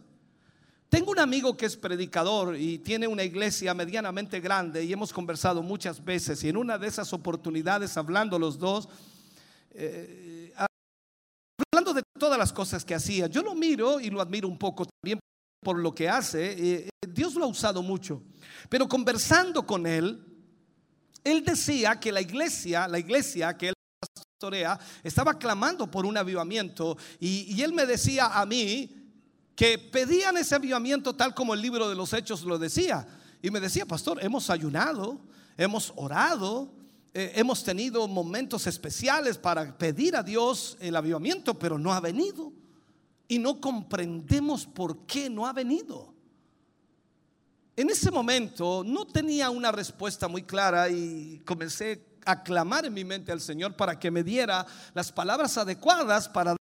Y yo le dije, pastor, ¿alguna vez usted ha tomado tiempo para, para que a la luz del Espíritu Santo vea la razón por la cual quiere este avivamiento? ¿Cuál es la razón? Y le volví a preguntar, ¿por qué lo quieres? ¿Cuál es el motivo detrás de tu clamor?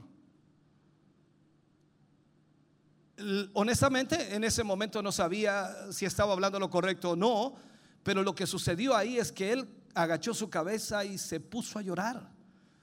Porque él dijo que fue como una luz que destelló sobre su vida y él vio el motivo que era simplemente para él el motivo que las almas fueran salvas. O sea, él quería el avivamiento para que las almas fueran salvas. Parece un buen motivo, ¿sí? ¿Sí? Y para que la iglesia creciera, fuera más grande. Parece un buen motivo. ¿Me da un amén? El problema que no era para la gloria de Dios. Y ahí está el problema. Pueden haber muchos motivos y son motivos propios. Si queremos el avivamiento para que la gente sea salva, claro, parece muy correcto. Para que crezca más la iglesia, parece muy correcto. Pero esto tiene que ser para la gloria de Dios, porque cuando la iglesia recibió el Espíritu Santo y comenzó a obrar, escúchame bien, todo era para la gloria de Dios, todo era para la gloria de Dios, lo que ocurría, lo que sucedía era para la gloria de Dios y eso nunca debe salir de nuestra mente. Lo que Dios haga, salvar almas, crecimiento de iglesia, gloria a Dios por eso, pero lo primero es para la gloria de Dios.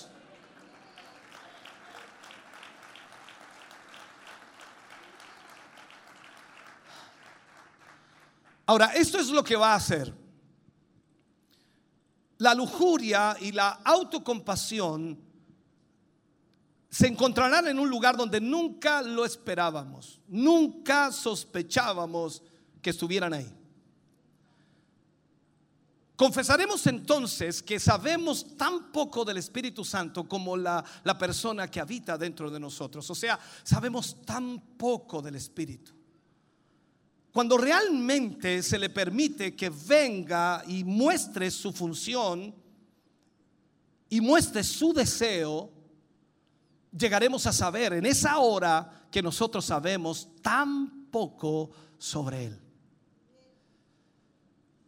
Sabemos que nuestros cuerpos son templos del Espíritu Santo, pero a la luz de su santidad, cuando la pregunta se hace, ¿Quién está viviendo en tu cuerpo? ¿Es el Espíritu Santo o eres tú mismo? Será difícil para nosotros decir que Él está ahí. Será difícil para nosotros aprobar aquello. En su naturaleza, Él es exactamente como Jesús. Es exactamente como Jesús. Él nunca vivirá para sí mismo sino que vivirá para otros. Y este es uno de los problemas que tiene la iglesia cristiana. Somos egoístas. Si el Espíritu Santo de Dios está en ti, nunca serás egoísta. Nunca vivirás para ti mismo, sino que vivirás para los demás. ¿Qué piensas acerca de esto? Ahora, mira un momento.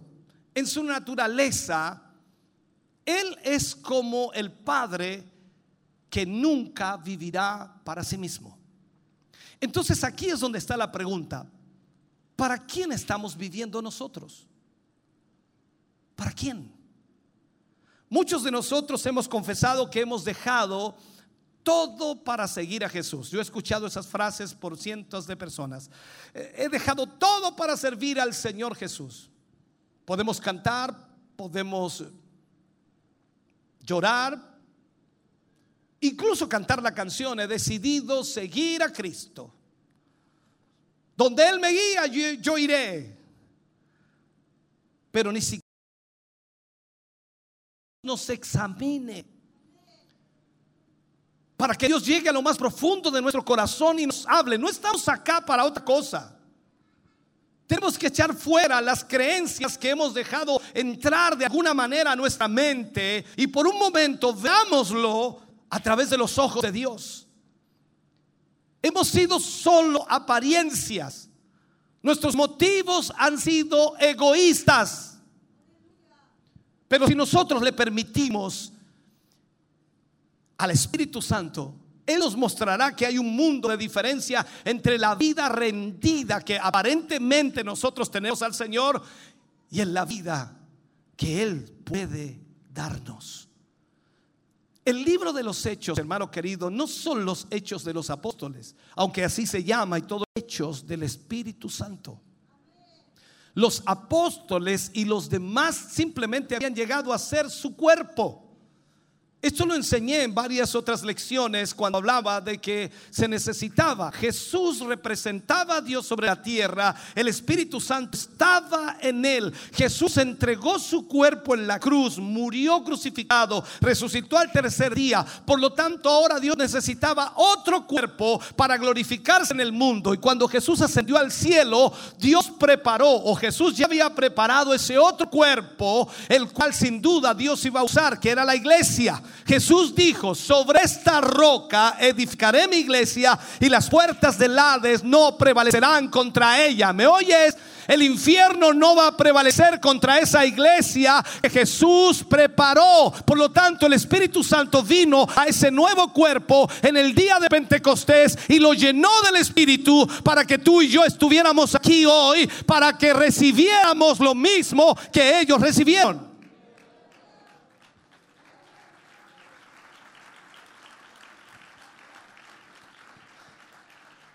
Mira eso.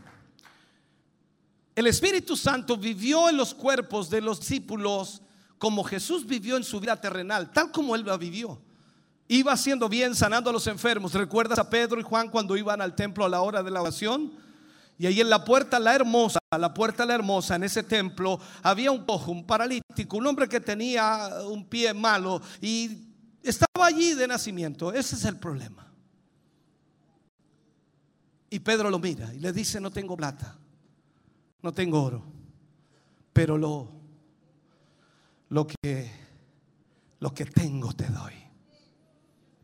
Levántate y camina. Tú sabes el milagro que ocurrió allí. Entonces vemos inmediatamente que el Espíritu Santo tomó otro cuerpo ahora. Era la iglesia y no era Pedro tan solamente, no era Juan. Eran todos los discípulos, eran todos los que estaban en el aposento alto, eran todos los que el Señor llamaba y cada día iba creciendo más y cada día iba creciendo más y estaban en todos los lugares, en todo lugar estaban obrando a través del Espíritu Santo. La escritura dice, hermanos, os ruego por las misericordias de Dios que presentéis vuestros cuerpos en sacrificio vivo ¿Sabe? Nunca realmente entendí lo que esa palabra significaba hasta que Dios me trajo a ese, a ese pensamiento de la función y deseo del Espíritu Santo. O sea, yo debo ofrecer mi cuerpo en sacrificio vivo. A este cuerpo le molesta el frío, a este cuerpo le molesta la calor, a este cuerpo le molesta la distancia, a este cuerpo le molesta muchas cosas, pero yo lo ofrezco para que Señor lo use y yo lo ofrezco para que Él lo tome y Él haga lo que quiera con Él, para que Dios haga lo que Él desea, porque es la única manera de que Dios pueda glorificarse en este mundo. La función y deseo del Espíritu Santo es vivir la vida de Jesús a través de mí y a través de usted. Es exactamente lo que Jesús viviría si estuviera personalmente aquí. Imaginémonos, Jesús aquí en medio nuestro. Wow. Pasaría por el pasillo y todos los que están enfermos sanos. Pasa por el otro pasillo, todos sanos. Imagínate la obra extraordinaria, hermano querido. ¿Cómo correría la voz? La gente correría hasta aquí. Pero el Señor dijo, no, yo tengo solamente un cuerpo, estoy limitado a estar en un solo lugar cada vez, pero cuando el Espíritu Santo venga estará en ustedes y mayores cosas que estas haréis.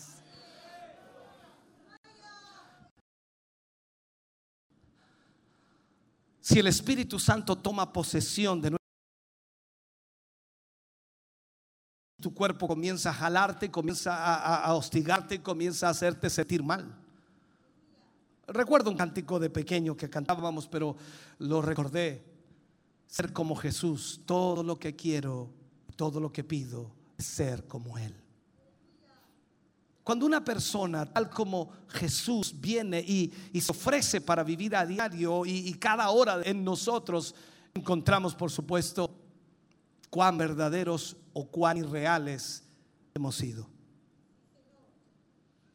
A veces nos ponemos tan emotivos, ¿no?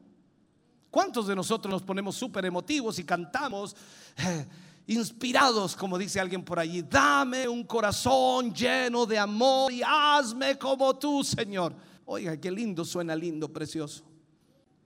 Quien es simplemente como Jesús en todo y quiere vivir, por supuesto, esa vida mediante nosotros y nuestro egoísmo aparece descubriendo cuán irreales somos. O sea, que lo que cantábamos, lo que decíamos, no sirve absolutamente de nada. La razón por la cual Dios está examinando nuestras vidas es para descubrir eso. Para que nos demos cuenta que es necesario sacarlo de nuestra vida. Porque eso es lo que entorpece que su gloria sea derramada. Ahora, en este tiempo, hermano querido, vamos a descubrir cuánto hay en nosotros que todavía prefiere vivir su propia vida que vivir la vida de Cristo. Y eso que está en nosotros tiene sentencia de muerte si el Espíritu Santo está obrando.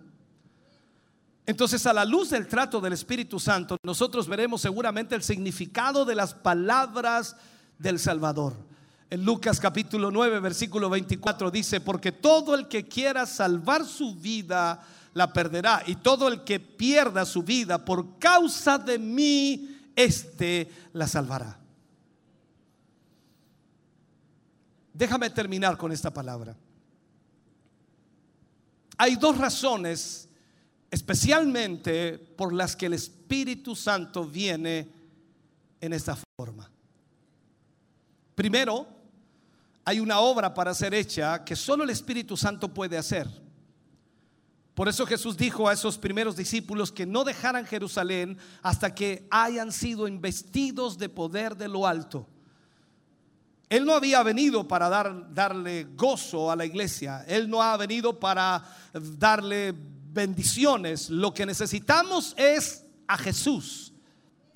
Es toda la bendición que necesitamos. Entonces lo primero que hace el Espíritu Santo en tu vida es traer a Jesús a tu vida. Y Jesús lo llena todo. Jesús lo es todo. En otras palabras, cuando hablamos de eso, entonces lo primero que hace el Espíritu Santo es traer a Jesús a tu vida para que Él se glorifique en ti. Lo segundo, el Espíritu Santo ha venido a llevarnos a la cruz para que solo Él pueda vivir en nuestro cuerpo por la causa de un mundo perdido. Este mundo está perdido, está sin esperanza. Y lo único que podemos hacer hoy es ponernos en las manos de Dios para que el Señor pueda a través tuyo y a través mío alcanzar a aquellos que están perdidos y salvarlos. Los problemas que desafiarán al creyente verdadero antes de que esta tarea sea concluida, sea hecha, serán tan grandes. Los ataques de Satanás serán tan fieros que carne y sangre nunca serán capaces de mantenerse en pie. Por eso es que tú y yo necesitamos el Espíritu de Dios. Hoy día la religiosidad ha llevado a tanta gente a, a creer que simplemente estando en la iglesia están protegidos. Satanás está atacando la vida de los creyentes como nunca antes. Y la única manera de sostenerse en pie es que el Espíritu Santo esté en tu vida. Mira nuevamente esto. en la víspera de la crucifixión, cuando el choque verdadero vino sobre los poderes de las tinieblas, fue solo Jesús quien permaneció.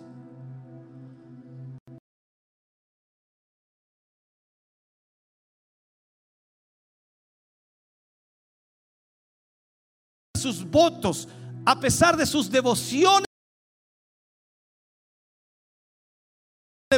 Cada discípulo fracasó en esa hora porque huyó. Apresaron al maestro y ellos lo abandonaron. El mismo Pedro que había dicho horas antes, no te negaré, lo negó tres veces. Porque no tenía el Espíritu Santo. Mirando el futuro, mirando la oscuridad de los últimos días, lo que vivimos hoy, mañana y las próximas semanas y los próximos meses. En un país en donde las leyes están cada día trastocadas y la moral se ha perdido, en donde prácticamente la homosexualidad, el lesbianismo está tomando todo este país, en donde los ideales y conceptos totalmente inmorales están acosando a toda vida de hombre y mujer. Tú y yo no podremos estar en pie. Con nuestra fuerza no lo podremos hacer Necesitamos el Espíritu Santo en nuestra vida para que Él pueda darnos la capacidad, las convicciones y poder realmente ver una vez más cumplida la palabra de Dios del libro de Hebreos, en donde dice que por la fe conquistaron reinos, que por la fe taparon bocas de leones, que por la fe apagaron fuegos impetuosos, que por la fe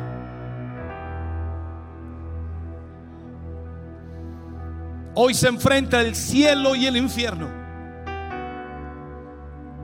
por los reinos de este mundo. Y solo una persona es suficiente para esto, el Espíritu Santo. Debemos creer en Él. Él ha venido para hacernos y conformarnos a la imagen de Cristo, para reproducir en nosotros el carácter moral de Cristo Debemos creer en Él. Tu futuro, mi futuro, está en las manos de Él. Su función y deseo es llenar este universo de Cristo. Y para hacer esto, Él debe llenarte a ti. Debe llenarme a mí de Cristo. Debe llenar a esta iglesia de Cristo. Para que de esa manera el poder de Dios se muestre en este mundo perdido para que podamos ver realmente la gloria de Dios y veamos cómo el poder de Satanás retrocede y se cumplan las palabras de Cristo. Sobre esta roca edificaré mi iglesia y las puertas del infierno no prevalecerán contra ella.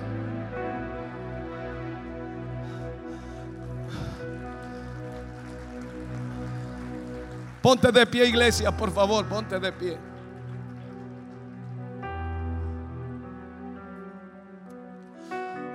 Hoy más que nunca necesitamos al Espíritu de Dios.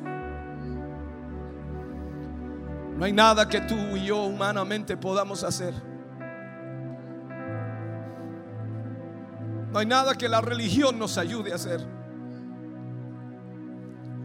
Nada que tus buenos deseos puedan hacer.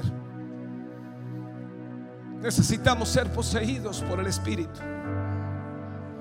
Necesitamos ser llenos del Espíritu. Que Él toque cada área de nuestras vidas y Él controle cada área de nuestras vidas. Desde lo espiritual a lo material, nuestras familias, absolutamente todo. Tus hijos van a necesitar un Padre lleno del Espíritu tus hijas van a necesitar una mujer, una madre llena del Espíritu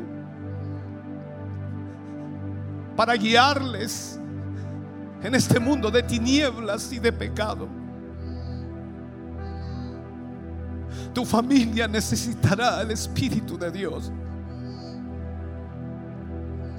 Esta lucha y esta presión se irá aumentando cada vez más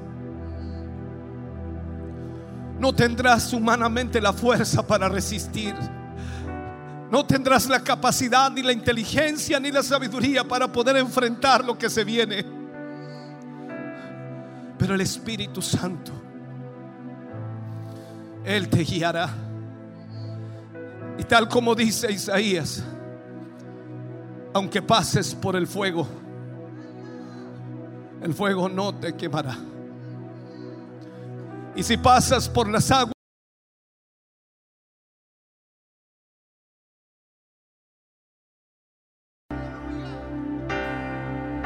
Oh Jesús, aleluya.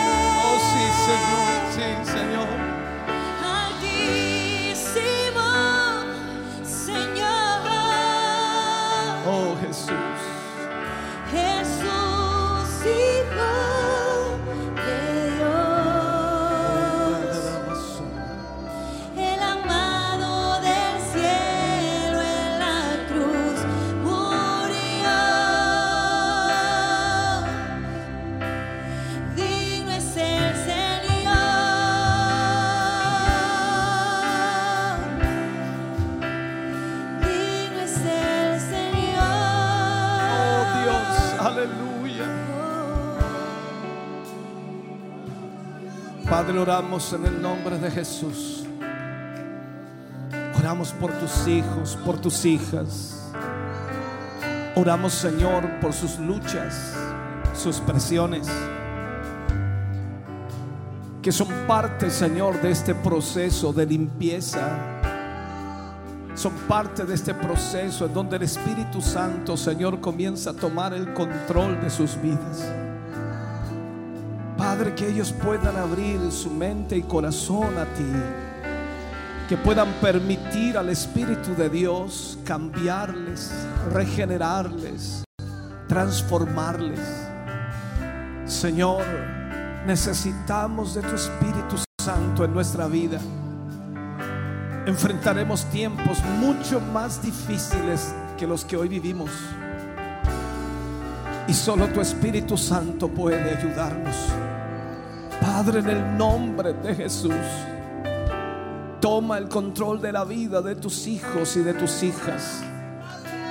Toma este pueblo, Señor, y úsalo para tu gloria. Saca y elimina de nosotros todo aquello que impide, Señor, tu fluir. Permite, Jesús, a través de tu Espíritu en esta mañana, que cada uno de nosotros podamos es- quedar conscientes de nuestra necesidad ante ti. Que humanamente nada podemos hacer, que humanamente, Señor, somos incapacitados, que humanamente no tenemos fuerza, pero tu Espíritu Santo viene para darnos esa fuerza. Padre, bendecimos la vida de tus hijos y pedimos al Espíritu Santo que pueda fluir aquí en las vidas y corazones de ellos. Padre, bendíceles, bendíceles. Padre, tócales. Padre, fluye en esta hora. Ven como ese silbo apacible, Señor. O ven como ese estruendo, Dios mío, de muchas aguas. Pero que en esta mañana cada uno de tus hijos, Señor, pueda pueda sentir en su vida, Señor, que hay ataduras que se rompen, que hay ligaduras que se rompen para que puedan servirte y ser usados para tu gloria. Gracias por la En el nombre de Jesús. oh. Gracias. Gracias. El Jesús. Gracias, Jesús. Maravilloso Dios. llevando mi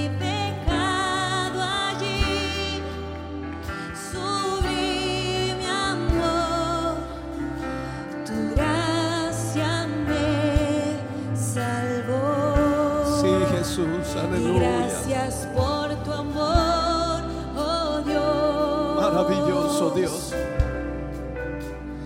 Tus manos clavadas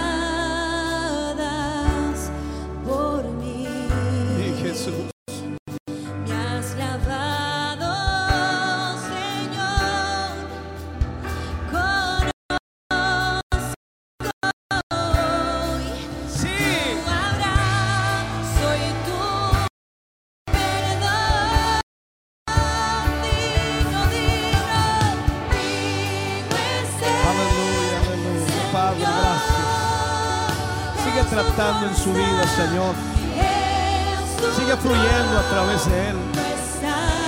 Cumple tu propósito en su vida, Señor. Aleluya. Quita los obstáculos. Quita, Dios mío, todo lo que no sea de ti en Él. Padre, en el nombre de Jesús. Bendícele, glorifícate, oh Dios. Bendito. Dios amado, fluye aquí sobre esta vida, Señor. Libertala, restaurala. En el nombre de Jesús. Que tu Espíritu Santo, Señor, me dé una nueva vida, mi Dios. En el nombre de Jesús. Oh Dios. En el nombre de Jesús. Oh Dios.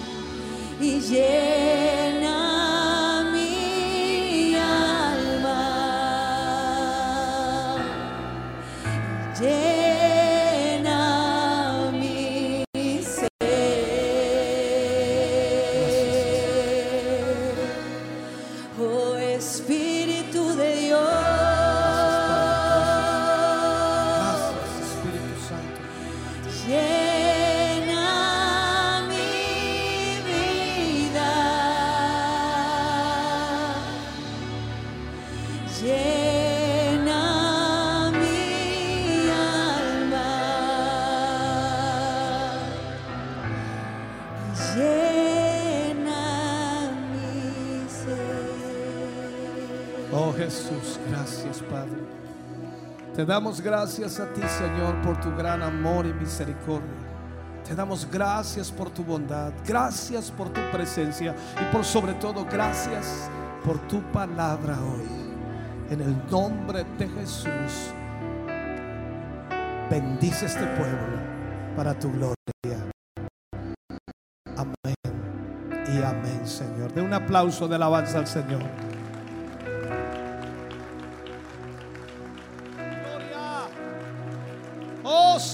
Dios, aleluya. Bendito Dios. Gracias Jesús. Gracias Señor Jesús. Maravillosa presencia de Dios. Aleluya, aleluya, aleluya, aleluya.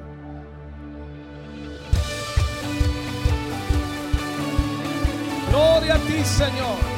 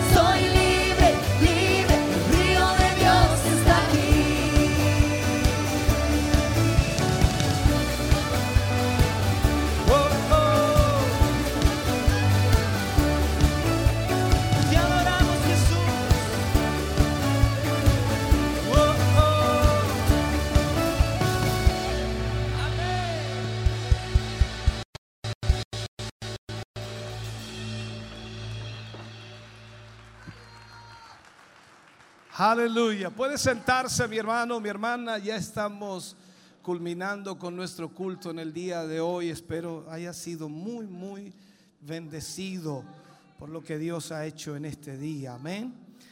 Eh, Vamos a estar eh, orando al final eh, por las... Vamos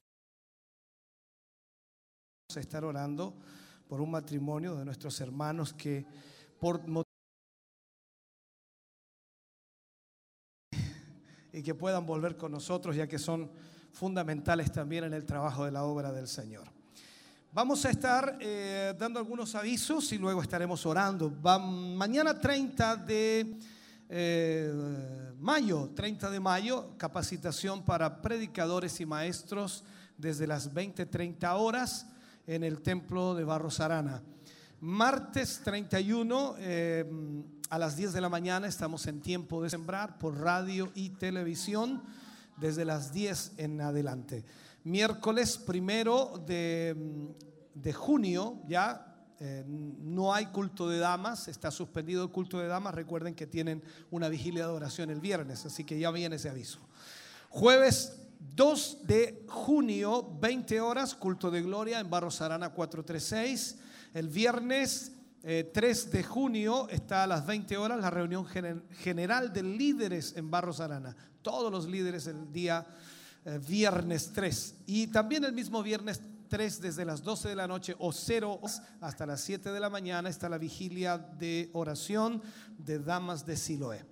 El sábado 4 estamos aquí a las 19 horas en el culto de gracia en el templo corporativo. Domingo cerramos nuestra semana a las 11 de la mañana como hoy en el templo corporativo. Algunas eh, fechas para recordar. Sábado 11 de junio está a las 19 horas el culto ministerial en donde también vienen todos los hermanos de los locales a reunirse con nosotros y de esa manera participamos en un culto masivo en donde vemos la bendición de Dios también. El sábado 16 de junio estará con nosotros el, eh, perdón, jueves, jueves 16 de junio, aquí en el templo corporativo estará con nosotros el pastor Ernesto Silva ministrándonos palabra del Señor. Y el sábado 25 de junio, esto es ya terminando y cerrando el mes casi, aquí en el templo corporativo tenemos Noche de Milagros para que usted pueda invitar a alguien primeramente que no conoce al Señor y también a aquellos que están enfermos. Oramos en ese culto y Dios ha hecho muchos milagros. Vamos entonces a otro aviso importante acá. Se abren las inscripciones para Renuevo Young. Si tiene entre 14 y 20 años y toca algún instrumento o le gusta cantar, puede inscribirse con el hermano Carlos Campos, el hermano de la batería.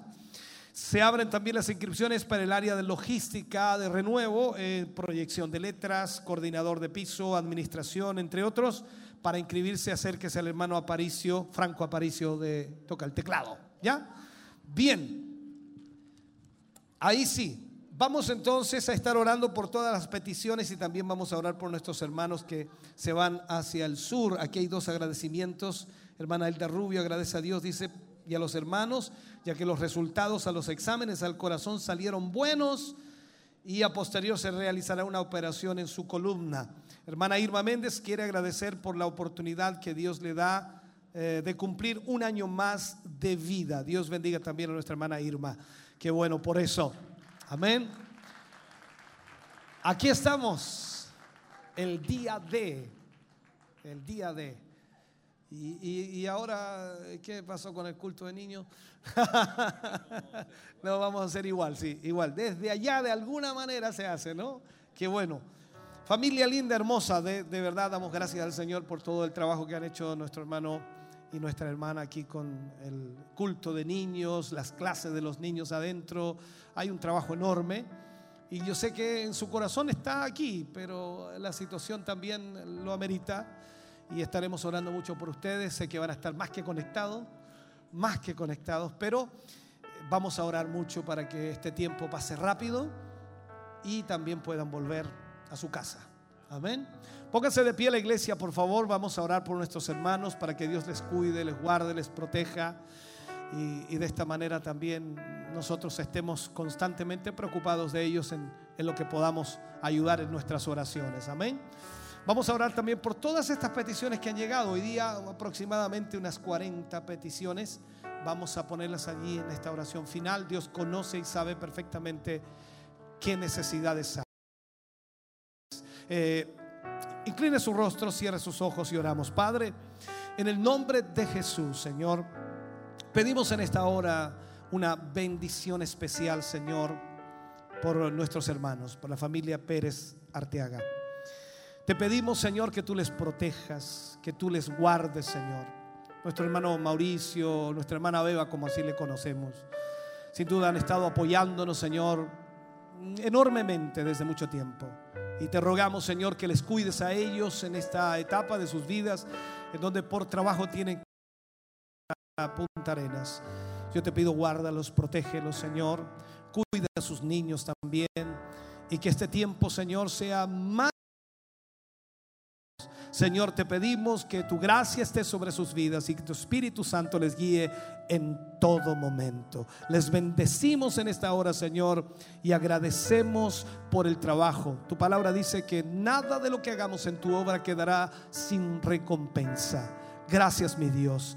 Ahora, Señor, oramos por todas estas peticiones que están en el cuaderno. Oramos también, Señor, para que tú extiendas tu mano y puedas obrar maravillosamente, Señor. Sana al enfermo, restaura la vida, Señor, de aquellos que hoy están necesitados y extiende tu mano con milagros. En el nombre de Jesús. Al retirarnos, Señor, al terminar y concluir este culto, agradecemos, Señor, por cada hermano, por cada hermana que ha estado con nosotros. Agradecemos también de ver a nuestro hermano César, Señor, con nosotros hoy, a pesar de su enfermedad y dolencia, está con nosotros aquí, acompañado, Señor, con visitas. Gracias por tenerles acá. Señor, sea tu mano trayendo, Dios mío, bendición sobre cada familia representada. Y al concluir este culto, llévanos guardados, Señor, protegidos en el hueco de tu mano. Lo pedimos, lo rogamos en el nombre glorioso de Jesús. Amén y amén, Señor. Ese aplauso es de alabanza para el Señor. Aleluya.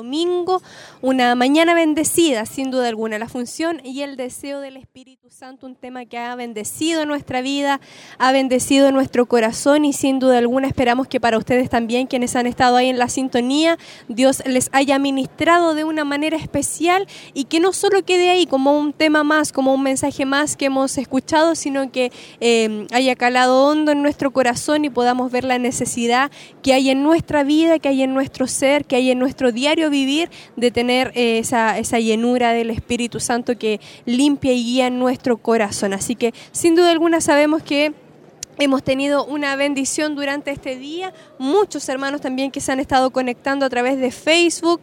Aprovechamos de saludarles a José Guajardo, dice Dios les bendiga a todos mis hermanos en Cristo Jesús, viéndoles desde Quinquegua, Esteban Sandoval también nos eh, escribe, Elena Sierra dice buenos días, bendiciones, Rosario Ibáñez dice amado Dios, tu Espíritu Santo es lo más confortante en nuestra vida, gloria a Dios.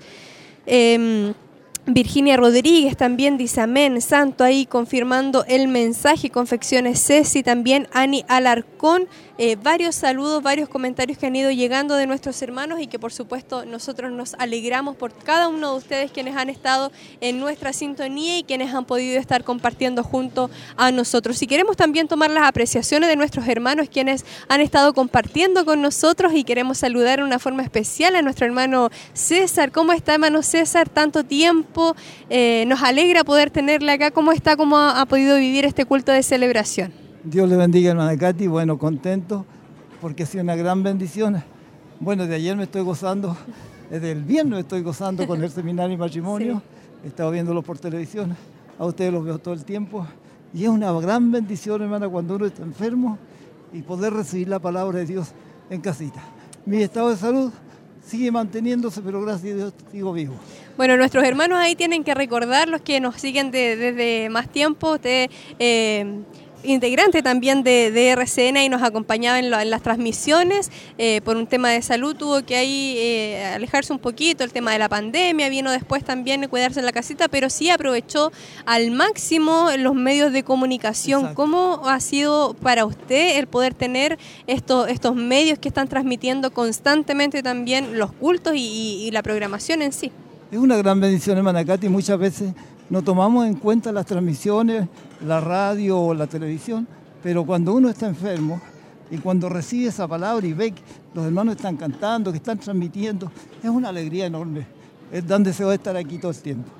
Así es, bueno, muchas gracias mi hermano César, que Dios le bendiga mucho y esperamos poder verle eh, bien seguido por aquí también. Dios le bendiga, un gran saludo para todos mis hermanos. Dios le bendiga. Muchas gracias. Ya estaba nuestro hermano César Montesinos también acompañándonos durante este culto de celebración, como muchos de nuestros hermanos quienes han podido llegar hasta este lugar y aquellos también que han estado en nuestra sintonía y que, como bien él dice, eh, muchas veces cuando estamos cierto de salud, cuando no podemos congregarnos, estos medios de comunicación también son de una tremenda bendición para nuestras vidas. Aprovecho mientras tanto que nuestros hermanos eh, también se van despidiendo,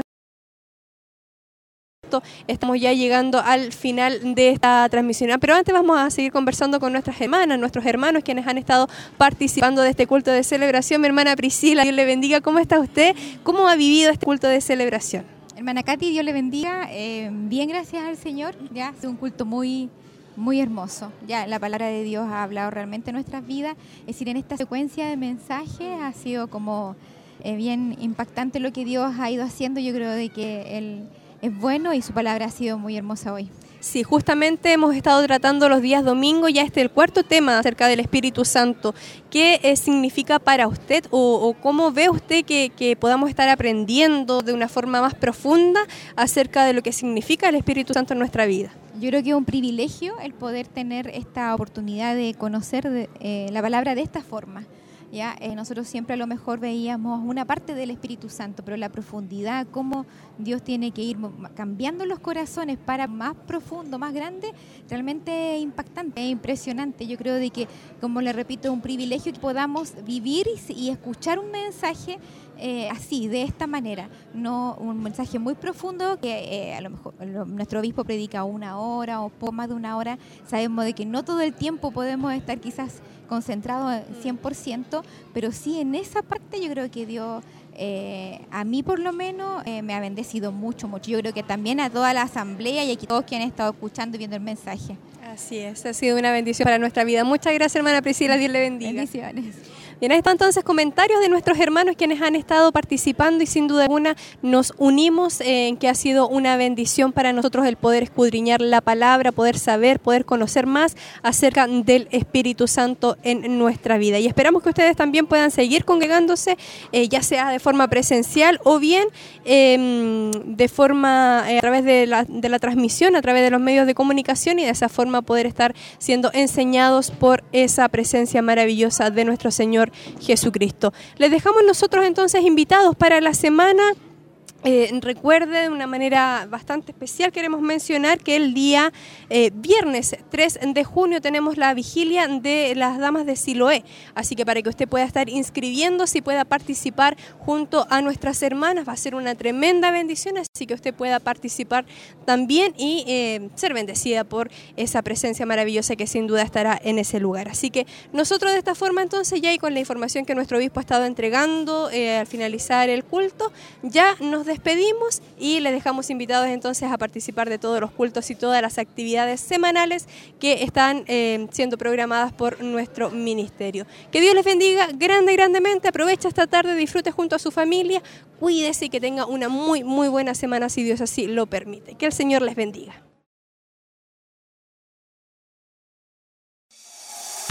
Televida disponible ahora en Roku. ¿Qué es Roku? Es un dispositivo que convierte tu televisor en Smart TV. El Roku transforma cualquier TV en un televisor inteligente, por lo que podrás disfrutar de las aplicaciones más conocidas de streaming. Solo debes conectar el Roku en el puerto HDMI de tu televisor y el otro extremo a la corriente para darle energía. Y listo, debes tener una conexión a Internet para poder descargar las aplicaciones que desees tener disponibles. Como la aplicación Televida, que ahora está en Roku totalmente gratis. Recuerda, Televida ahora disponible en Roku totalmente gratis.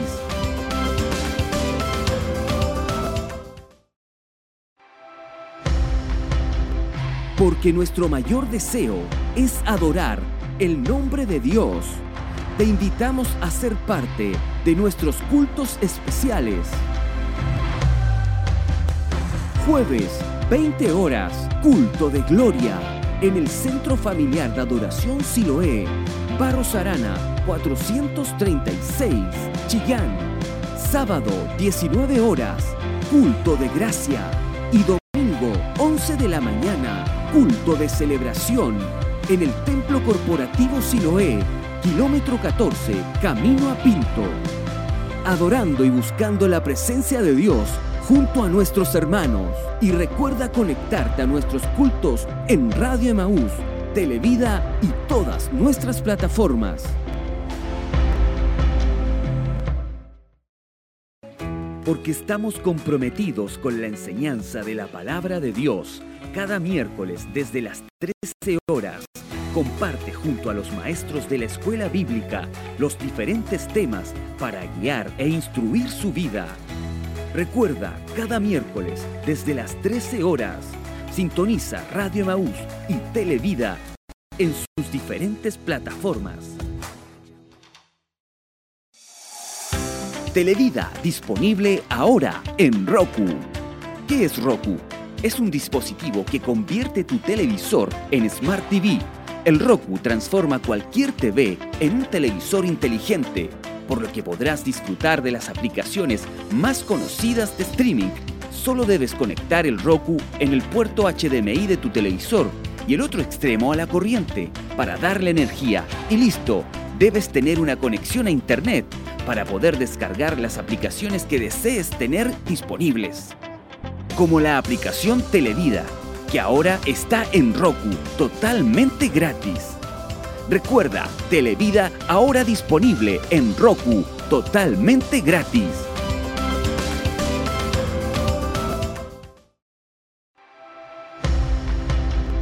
Porque nuestro mayor deseo es adorar el nombre de Dios. Te invitamos a ser parte de nuestros cultos especiales. Jueves, 20 horas, culto de gloria en el Centro Familiar de Adoración Siloé, Barros Arana, 436, Chillán. Sábado, 19 horas, culto de gracia.